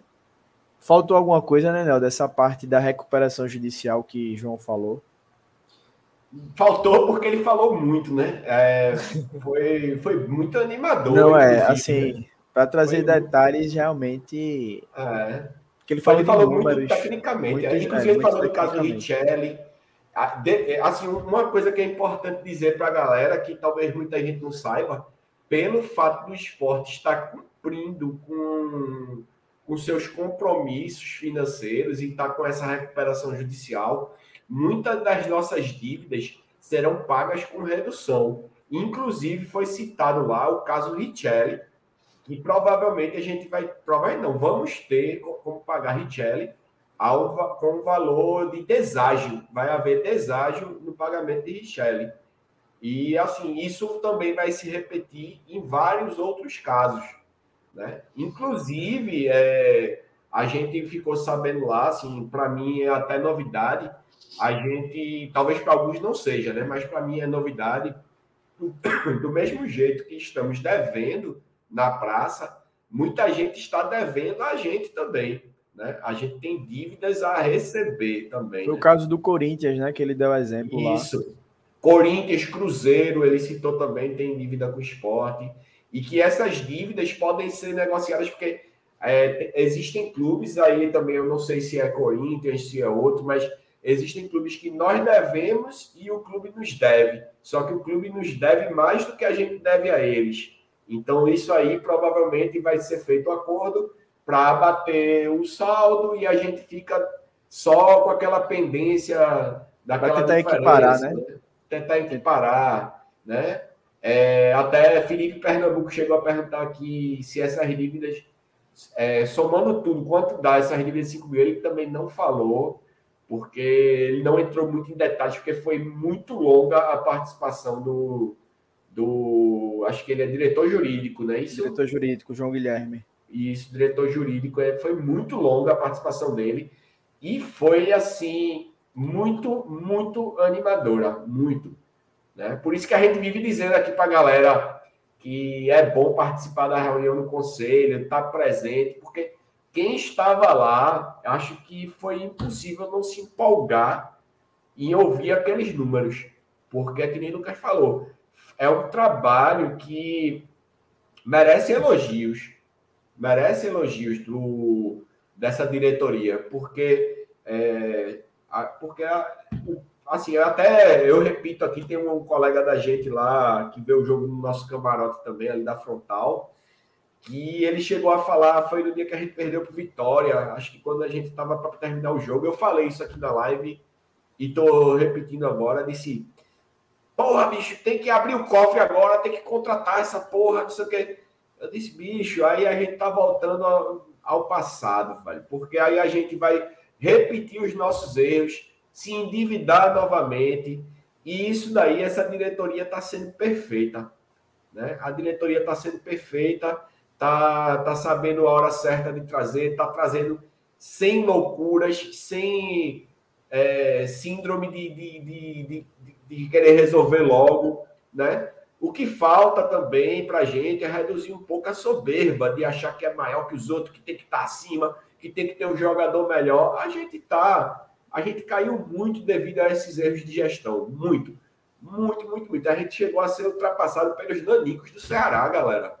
Isso não existe. Então, assim, para o esporte re se restabelecer no mundo do futebol e está se restabelecendo, precisa ser passo a passo. E esses passos estão sendo muito bem programados pela, pela direção do esporte. Só falta acertar no social. O resto tá tudo tranquilo. É, Felipe Pernambuco até fala, pergunta aqui, né, quanto a dívida de Richelli vai ficar. Ele fala. É, não falou. E aí Sidney até responde aqui, ó, negociação é em bloco com os credores. Então, realmente, não tem como determinar. O esporte, ele provavelmente tem nisso, tem, tem esses valores no plano de recuperação que ele vai apresentar na Assembleia, que está sendo aguardada a data, como a gente falou. E aí vai ser negociado com cada credor para saber quanto vai ficar esses valores das dívidas que o clube precisa pagar, né? Então, enquanto e aí enquanto conselheiro, vou até como eu tive que sair mais cedo da reunião, mas eu vou até sugerir para que isso seja o, o máximo que puder, né? Obviamente, colocado no portal da transparência, até para a gente, enquanto sócio, conselheiro, acompanhar porque vocês vejam a dificuldade que a gente tem aqui também de, apesar da gente estar na reunião, é difícil você sair também anotando, lembrando de tudo. E no portal da transparência a gente pode acompanhar de forma melhor. E o portal serve para isso, tá? Para que a gente realmente acompanhe esse tipo de, de, de, de cenário no, que acontece no clube.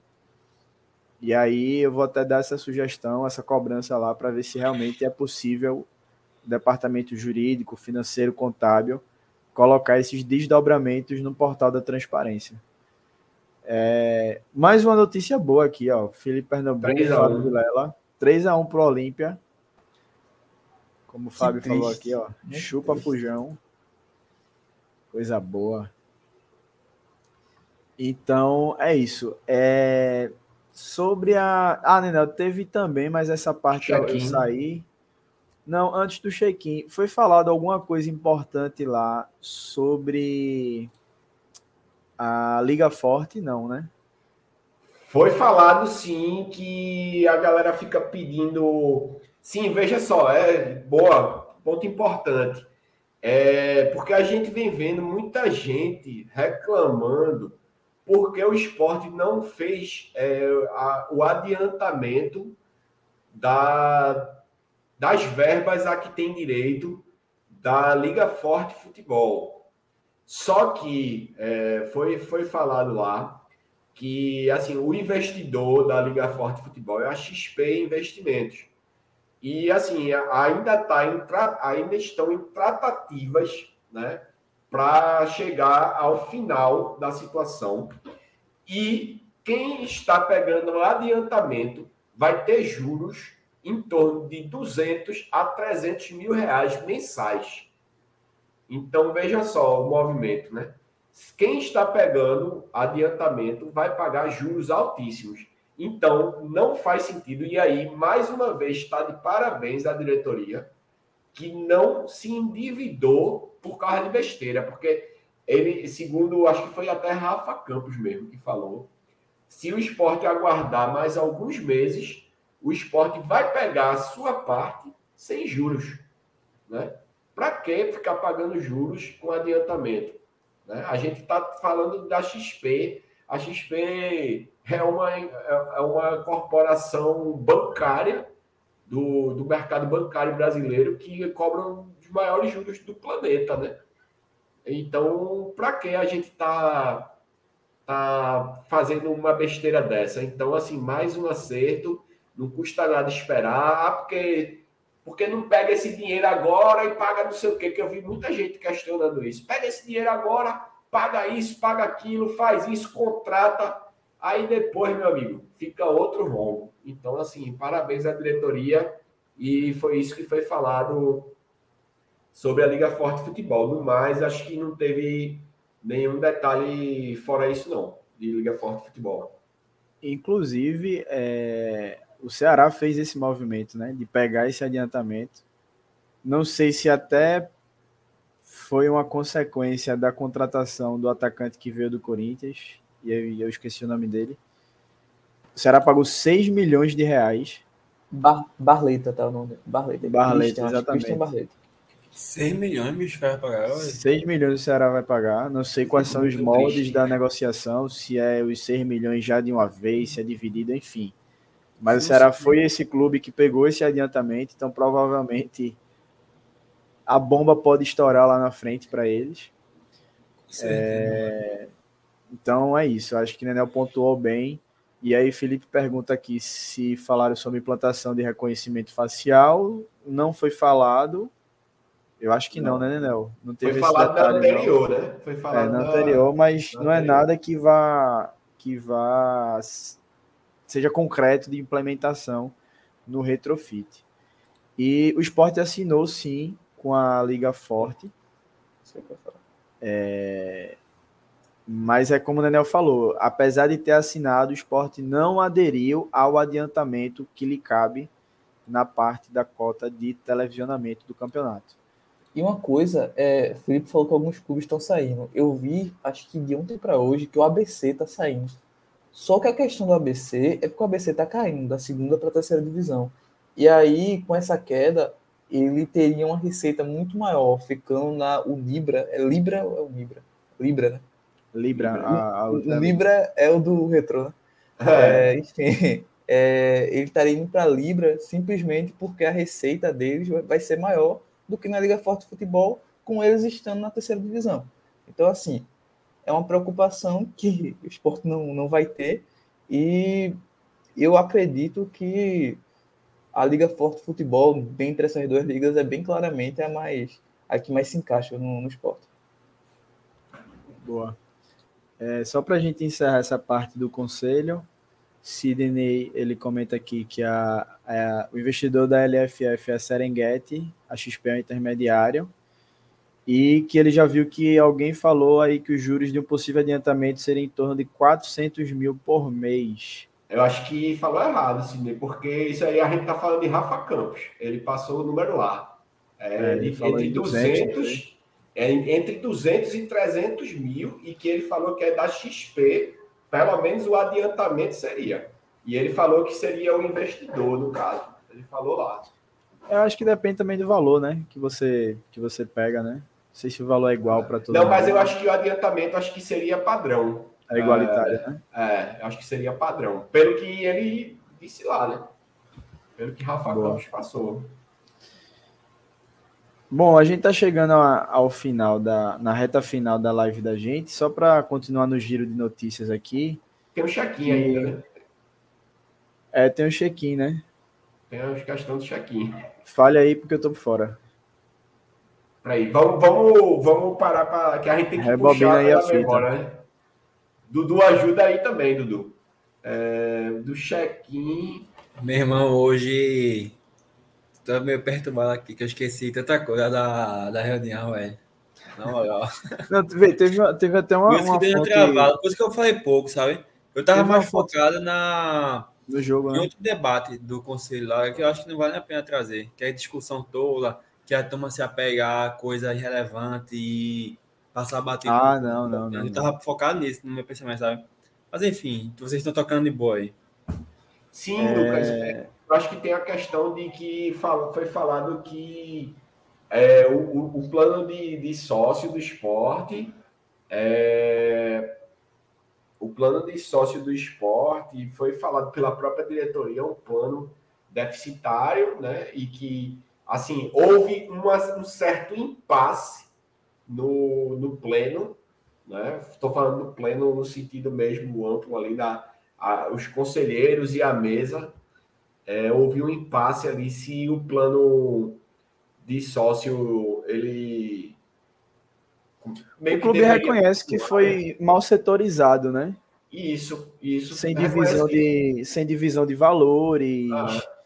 E aí o esporte hoje tem um problema de fechar o caixa, né? Devido a esse plano ter sido mal elaborado. E tinha até. Agora, eu um acho que- outro, uma outra opção que era a ideia de Fernando, Fernando Soares, é, o VP social, que era pior do que o que está aí, tá? Ah, Óbvio que esse que está aí para o torcedor é ótimo, barato, tem acesso a todos os jogos de forma, entre aspas, gratuita, né? O ingresso já embutido. Mas para o clube a conta não fecha. Então é, uma, é algo que provavelmente o esporte vai revisar, né? Não sei se para o próximo ano já. Mas é, até o jogo, na verdade, a gente estava até conversando com algumas pessoas, umas fontes e tal, lá dentro do clube. É, daqui para o jogo do Ituano, o esporte ele deve se posicionar sobre, sobre esse, esse tema, né? Do plano de Isso. sócio. Sobre essa questão do check-in e tudo mais. Porque todo, todo jogo o clube vem apanhando nas redes sociais e de forma correta, né? A torcida vem batendo com razão, porque não existe você entrar no, no site para fazer o check-in, o check-in dá esgotado, mas tem do mesmo setor para vender. E ninguém do clube explica isso. Não se posicionam oficialmente para explicar isso. Sabe? Então, acho que ao longo dos próximos dias, nas próximas semanas, a gente deve ter mais Ô, informações Lucas. sobre isso.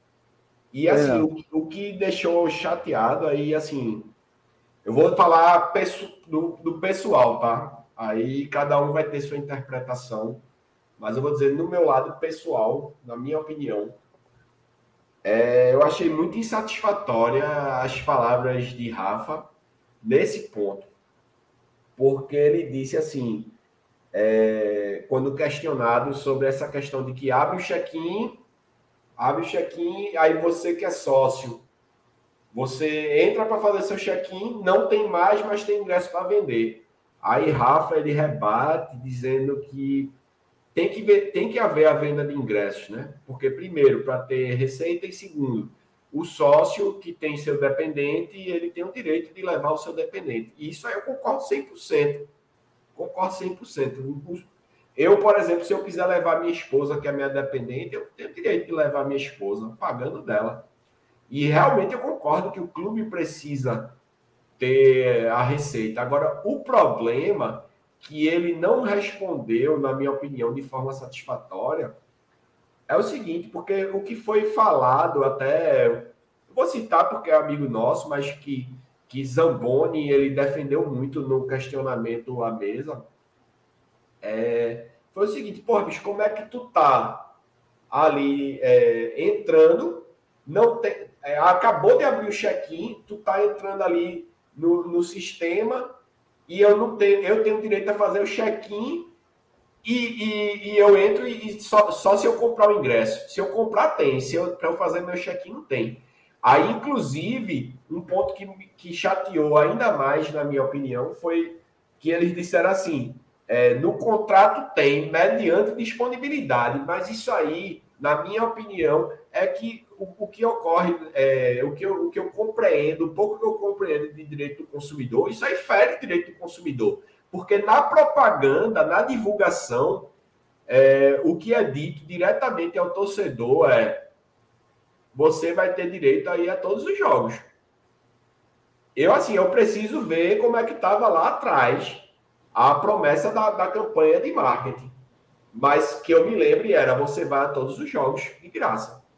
Então, assim, o erro está aí, né? O erro está aí. Você, o mediante disponibilidade está em contrato, mas quem é que lê o contrato, porra? Está na letra pequena. Eu acho que esse, esse mediante disponibilidade, na minha visão, é o seguinte: o, as sociais cabem 3 mil pessoas, por exemplo.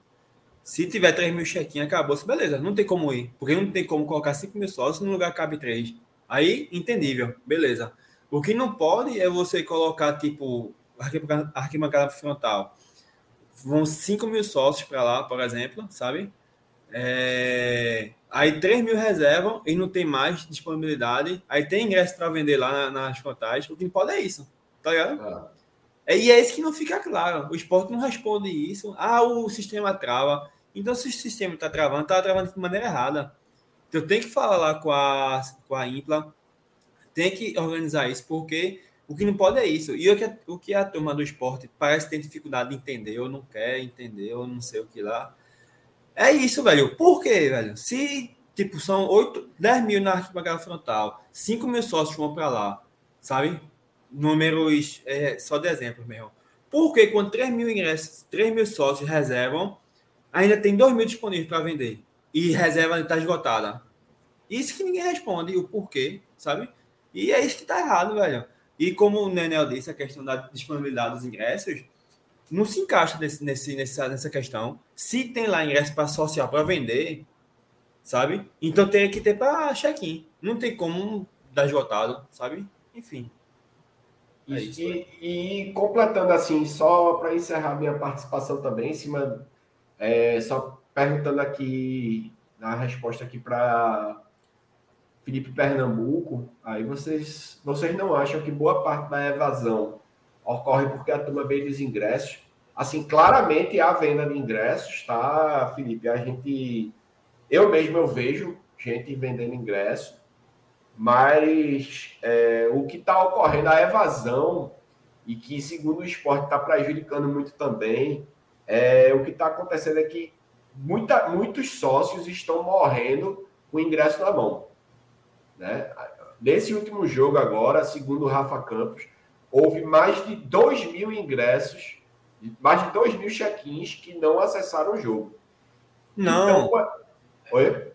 Não, ele falou que sobrou 2 mil não check-ins, como se 2 mil. Não, pô. Não, foram 2 mil check-ins que não foram. Ele até citou os setores. Foram 78 para não sei onde. Assim, é... tu tava lá ainda, Luquinhas, nessa hora? Não, tava não, acho que eu já tinha saído. É, Mas eu não duvido não, tá? Tem muita gente que reserva, não vai, reserva e até vende o seu próprio check-in. Isso. A gente já viu isso, todo mundo acho que já viu aqui nas redes sociais. É, então, realmente tem uma evasão nessa questão aí, como o Felipe perguntou. E precisa haver denúncia, tá? Se você vê alguém vendendo seu check-in, é para denunciar, porque está prejudicando o seu direito. Né? Quem está vendendo check-in está sendo mau caráter. Tá? Não é para vender. Não é para vender check-in. Check-in é, check-in é, é, é, é o ingresso que a gente tem direito e que a partir do momento que você vende o seu, você está prejudicando o seu, o seu amiguinho aí que está pagando o mesmo valor que você, né? Isso aí não existe. Isso aí se é auto-prejudica, eu diria. Eu diria se, auto se auto-prejudica, prejudica o outro sócio e ah. prejudica o esporte. Realmente é. Não faz sentido, isso. não. Ó, a Jefferson está confirmando até o que eu falei aí. Foi mais de 2 mil de check-in que não foram ao jogo.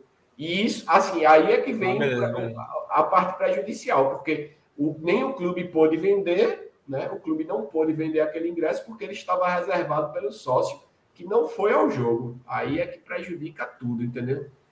Aí é, é, é bem complicado. É, tem até. Só para a gente encerrar aqui, Ô, mais Lucas, dois. Oi, não. Rápido, rápido, antes de passar para tu, e só para esclarecer, já que tu não estava, só encerrando agora de vez mesmo. É, o Rafa Campos prometeu que a partir da próxima rodada, acho que a partir do próximo jogo mesmo, contra o Ituano, isso, ele falou lá que vai a, ele e André, André Fernandes, que vice-presidente do conselho, vice-presidente do conselho, eles prometeram que a partir do próximo jogo vai haver divulgação de percentual de check-in para tal local. Ou transparência, seja, vai ser, né? Vai ser a transparência. E vai ser dessa forma também, é vai ter tanto disponível e já foi feito tanto. E agora foi feito tanto. E aí, nessa, nesse, naquela, naquelas parciais que são divulgadas, vai haver também a parcial de quantos check-ins foram feitos.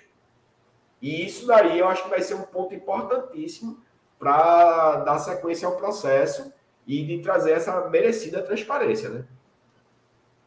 Exatamente, exatamente. Só para a gente fechar, a gente tem um tópico aqui que é bem em cima de tudo isso que a gente falou, da reestruturação do clube. O esporte ele contratou um escritório, Álvares e Marçal.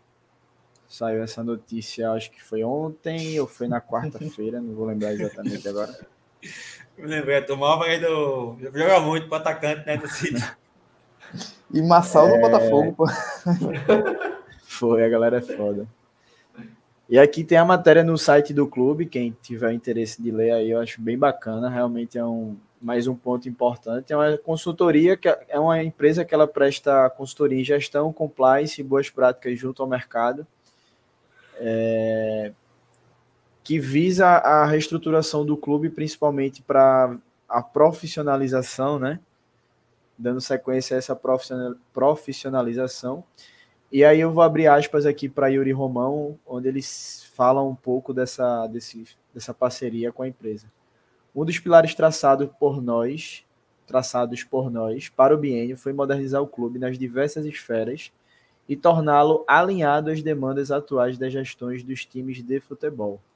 Ainda mais, ainda mais um com modelo associativo como é o nosso não é algo simples, requer muito zelo, responsabilidade e entendimento do contexto.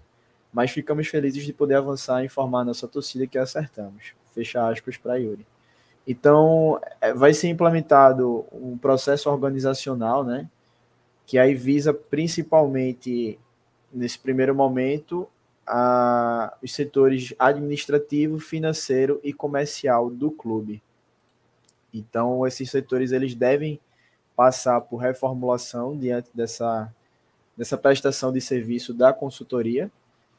E aí aguardar, né? Os próximos capítulos. É mais um passo, como eu falei, que vai fazer com que a gente volte ao protagonismo na região e no cenário nacional. É mais um passo importante que muitas vezes a torcida faz vista grossa para esse tipo de movimento do clube. Se preocupa muito mais se Wagner Love fez o gol ou não. No final do dia, realmente é isso que importa. Mas para que Wagner Love ou qualquer outro camisa 9 faça o gol, esse tipo de situação aqui, esse tipo de movimento do clube é importantíssimo. Então, é, é realmente vale a pena a torcida acompanhar esses desdobramentos. É, e para a gente fechar, tiveram mais duas notícias, deixa eu abrir aqui o esporte confirmou, confirmou a participação na Algarve Cup. Em Portugal, né? É, competição de base, e aí eu deixo totalmente com a Marcelo. que acompanha a base, que entende. Eu tá, botei aqui na tela que foi também a Itatiaia. Daniel Leal fez a matéria sobre isso, visando fixar a marca do esporte fora do país, né, Marcelo? Marcelo. É isso, falei né? Antes de tu falar, só para aproveitar que tá no finzinho e aproveitar, eu me lembrei agora, dizer para a galera que chegar aí e ver depois a live, que, que comente aqui agora. A prova vai ser agora que vocês estão vendo a live. Comenta aqui. Eu cheguei aqui e vi a live. Quem viu depois, comenta aqui embaixo e deixa o palpite do jogo, né? Porque geralmente a galera vê só o começo ou pula só para o último instante, mas eu quero que você prove aí que assistiu e deixa aqui. Então, bora comentar aí, bota os comentários aqui embaixo Deixa aí para a gente poder conversar com vocês. Pode continuar aí, Marcelo. Foi no, no, ao vivo, né? No ao vivo, foi exata. Nenel falou isso no exato momento que acaba o jogo Olímpia 3, Flamengo 1. Oh, beleza. E o Flamengo está eliminado da Libertadores para a tristeza de muita gente. Que delícia, que delícia. Mas sobre a Algarve Cup, é, é importante demais o esporte com, ter essa presença em torneios internacionais não só fora do Brasil, mas, por exemplo, teve um torneio, é, a Copa Criciúma, é, há um tempo atrás, em que disputou, por exemplo, times argentinos. O esporte ter essa troca com outros países, porque isso dá uma vivência muito interessante para os jogadores de base. O esporte está vivendo um momento em que está brigando para voltar para o top 20 no ranking da, da CBF e voltar a participar do Campeonato Brasileiro Sub-20, que é a principal competição em termos de nível técnico da categoria no país. Então, você tem que, que pegar esse calendário da base e dar opções para desenvolver até os jogadores. É, já teve o torneio na Itália, tem esse na Algarve Cup, e eu achei interessante, porque ao contrário do que eu pensei, é, são mais de uma categoria. De uma categoria. É, é sub-17, sub-19 e, e tem mais uma categoria, se eu não me engano. Então, Deixa eu ver se tem o esporte. Aqui, né? vê, vê, vê se tem. Acho que ele fala em algum, em algum ponto. Cadê, cadê? Enfim, eu acho que. Cadê?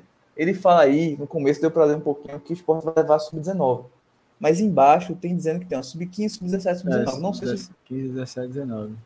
É, e, e, como é o post, eu achei muito legal, inclusive, é The Club has won é, six CBD CF titles, including enfim, a inglês é com o Lulu, depois ele fala. Mas, assim, é, é, é legal porque o esporte consegue é uma competição que é para mais de uma categoria. Então, isso dá ainda mais força para a nossa base. A gente está vivendo num momento em que, é, por exemplo, o sub-20 ele está com, com, não vou dizer um problema, mas um, é um probleminha, vou chamar assim, em, questão de pontas, por exemplo. A gente tem é, Paulinho, que, que subiu para o pro profissional e que também bateu a idade.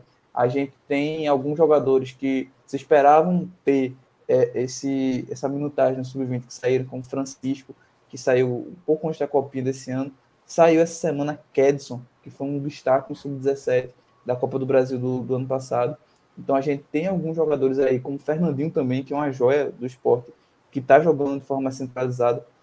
Então a gente tem essa questão dos pontas que até o João Marcelo, é, inclusive, fez entrevista aqui, me respondeu recentemente que no Twitter que o Sport está trazendo alguns jogadores. Trouxe um cara que tem um nome muito legal, que é Gil Wagner, que desde já fica aqui a torcida para que ele em algum momento tenha oportunidades e, e vá bem, porque o nome dele é muito legal. João Marcelo, que é o coordenador da base, né? Esse isso. que Marcelo falou, isso que está aparecendo aí na tela, da, do perfil da Algarve Cup, ele fala que o esporte é vencedor de seis títulos da CBF, CBD, incluindo três títulos nacionais e três regionais, né? E dentre eles eles citam o, o título de 87 e o de 2008. É, e aí, para a gente realmente fechar em cima desse tema também da base, o esporte teve um convocado para a seleção brasileira sub-17, que foi Lima, né? O lateral Isso. direito do, do, do esporte. E aí, mais uma vez, Marcelo, a palavra está com você. é, Lima eu acho que é o, é o principal destaque do, da categoria do esporte. Tanto é que ele já está jogando no Sub-20 como titular. Ele jogou pelo menos o jogo contra o Retrô, que, que foi a semifinal da, da, do Campeonato Pernambucano Sub-20. Lima já estava jogando como titular. Então é um cara que tem um potencial. Você vê que realmente é, na categoria dele ele se destaca e no próprio Sub-20 ele já mostra que tem uma qualidade boa é, para estar tá ali, mesmo sendo mais jovem. Então, inclusive, ele já, não é a primeira vez que ele é convocado, né, no texto novamente, e na primeira vez que ele foi convocado, ele inclusive fez gol pela seleção brasileira. Então, é um cara que tem um potencial muito grande e eu espero de verdade que quando que chegue no profissional e que tenha oportunidades, porque é, eu, eu boto muita fé nesse trabalho da base que está sendo feito e nesses garotos aí. Tem, tem muito, muita gente boa aí. Fábio Vilela ele fala aqui, ó. Por falar na base, né? É, a gente renovou recentemente com duas joias da base essa semana. Juan Xavier, que foi um deles, deixa eu colocar aqui na tela. Contrato até 31 de dezembro de 2026. A multa dele foi para 50 milhões de euros. O esporte também, obviamente, né, aumentou a, o valor da multa com a renovação. E outro que se fala é Lucas André, mas o clube ainda não oficializou essa renovação, apenas de Juan Xavier. Então fica aí realmente registrado esse trabalho que vem sendo feito na, na categoria de base do clube. A gente tá vendo, o Hugo até fez um Twitter bem bacana hoje, de que na hora de a gente criticar, a gente critica, como a gente faz aqui né, costumeiramente nas nossas lives, mas na hora de elogiar, a gente também precisa elogiar. Então o esporte já tem algum saldo positivo de revelações que vem fazendo ao longo desses anos, apesar de ainda pecar na questão dos jogadores saírem de graça ou praticamente de graça, que vai ser o caso de Juba. Maílson saiu por merreca, tem Adrielson que a gente acabou de ver hoje que está tá fechado com o Lyon, né? O Botafogo virou praticamente um clube satélite do Lyon por ter o mesmo dono. Então tem que ficar de olho se vai haver realmente um processo de, de compra e venda do jogador para saber se o esporte ganha algum valor em cima disso, por ser o clube formador, mas é, a gente já está vendo frutos desse trabalho que vem sendo realizado na base. Então também é um trabalho de médio e longo prazo para a gente ver coisas maiores.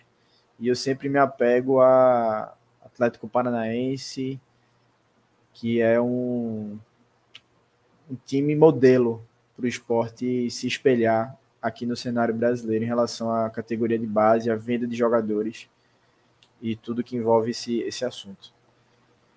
Live de quase 2 horas e 40. Eu acho que a gente só chegou a esse tipo de live quando o Hugo estava apresentando. E só tinha dois assuntos. Mas hoje tiveram acho que uns 10. então, acho que a gente cumpriu, né? O dever de casa. Dudu tá morto aí. Eu tava falando aqui, ele tava já dormindo. O homem só falou mesmo do, do jogo contra o Tom Bense. Dudu o tava morto ele, já aí. O resto ele tava já destruído, já não tava raciocinando. Não, eu tô mais. preocupado com o negócio. Eu não vou trabalhar agora ainda, vou nem dormir agora. Mas é isso. Boa, mas de boa. Galera, esquecemos de alguma coisa? Acho que não, né? Sim, esquecemos de falar novamente para vocês pla... deixarem o like. O placar. A gente falou o placar do jogo amanhã? Não, não, é o placar agora. É... Eu já falei meu, tá? 2x0. Falei lá no começo. 2x0. Dudu, teu placar para o jogo de amanhã? 1x3. 1x3 para o esporte. Marcelo? 1 a 2 tem que ter o golzinho de, Ren, é, de Renan, né? Porque Renan tá, tá, o pessoal tá achando que ele é bom já, vão querer renovar, aí tem que levar um golzinho. É porque já, já deu até o final do ano, né? Que vem, então esquece. 0, 2 a 0 mesmo, é que nem já tá, já tá pro ano que vem. Eu esqueci desse Eu também vou 2 a 0 Então, fechamos aqui nós três, 2 a 0 Dudu foi 3 a 1 E lembrar, galera, que amanhã como o Daniel falou no início da live, quem está chegando até esse ponto da live aqui com a gente, lembrar que amanhã, sexta-feira, meia horinha antes, tem pré-jogo lá no canal do Eu Pratico Esporte com a Alessandra Matias. Eu vou estar participando especificamente do pré-jogo. E assim que rolar o apito final, também voltaremos. E dessa vez, Nenel representando vozes no pós-jogo. Então, quem puder chegar junto por lá, é, vai ser muito massa para a gente debater também nessa parceria que a gente vai fazendo com o Alessandro Matias, com Eu Pratico Esporte. E o nosso pós-jogo no canal do Vozes, tradicionalmente aos domingos, a gente vai estar aqui para falar de esporte, também, também esse esporte. Ah, mas está muito longe do jogo, já vai estar tá velho o assunto. Mas, obviamente, como a gente falou, o esporte não deixa de ter notícias. A gente vai debater o pós-jogo, vai debater o que rolar do, do, da sexta até o domingo de, de, de, notícias aí do Leão. Então não vai ser apenas o pós-jogo contra o Tom Bense, mas a gente vai também falar de outros assuntos sobre o Esporte Clube do Recife. É, agradecer a todo mundo que esteve aqui na live com a gente. Hoje a gente teve um número muito massa aqui da galera realmente assistindo até o final. Agradecer demais a todos vocês que mais uma vez compareceram aqui à live, debateram aqui com a gente ajudaram a trazer informações que a gente sempre está debatendo aqui, está conversando e a gente cansa de falar. A gente não é jornalista, a gente não é. Ninguém aqui é formado no jornalismo, então assim é programa de, de resenha de bar. A gente começa a falar aqui dos assuntos, obviamente, a gente faz os tópicos antes do, das lives, dos programas, mas uma coisa ou outra sempre passa, mas vocês sempre atentos aí às notícias também ajuda a construir com a gente as lives e a complementar as informações que a gente vai, vai debatendo e vai analisando ao longo do programa, beleza? Então, agradecer demais mais uma vez se inscreva no canal, acompanhe as nossas redes sociais. A gente está estudando algumas novidades aí para trazer ainda esse ano para vocês. Acho que vocês vão gostar bastante.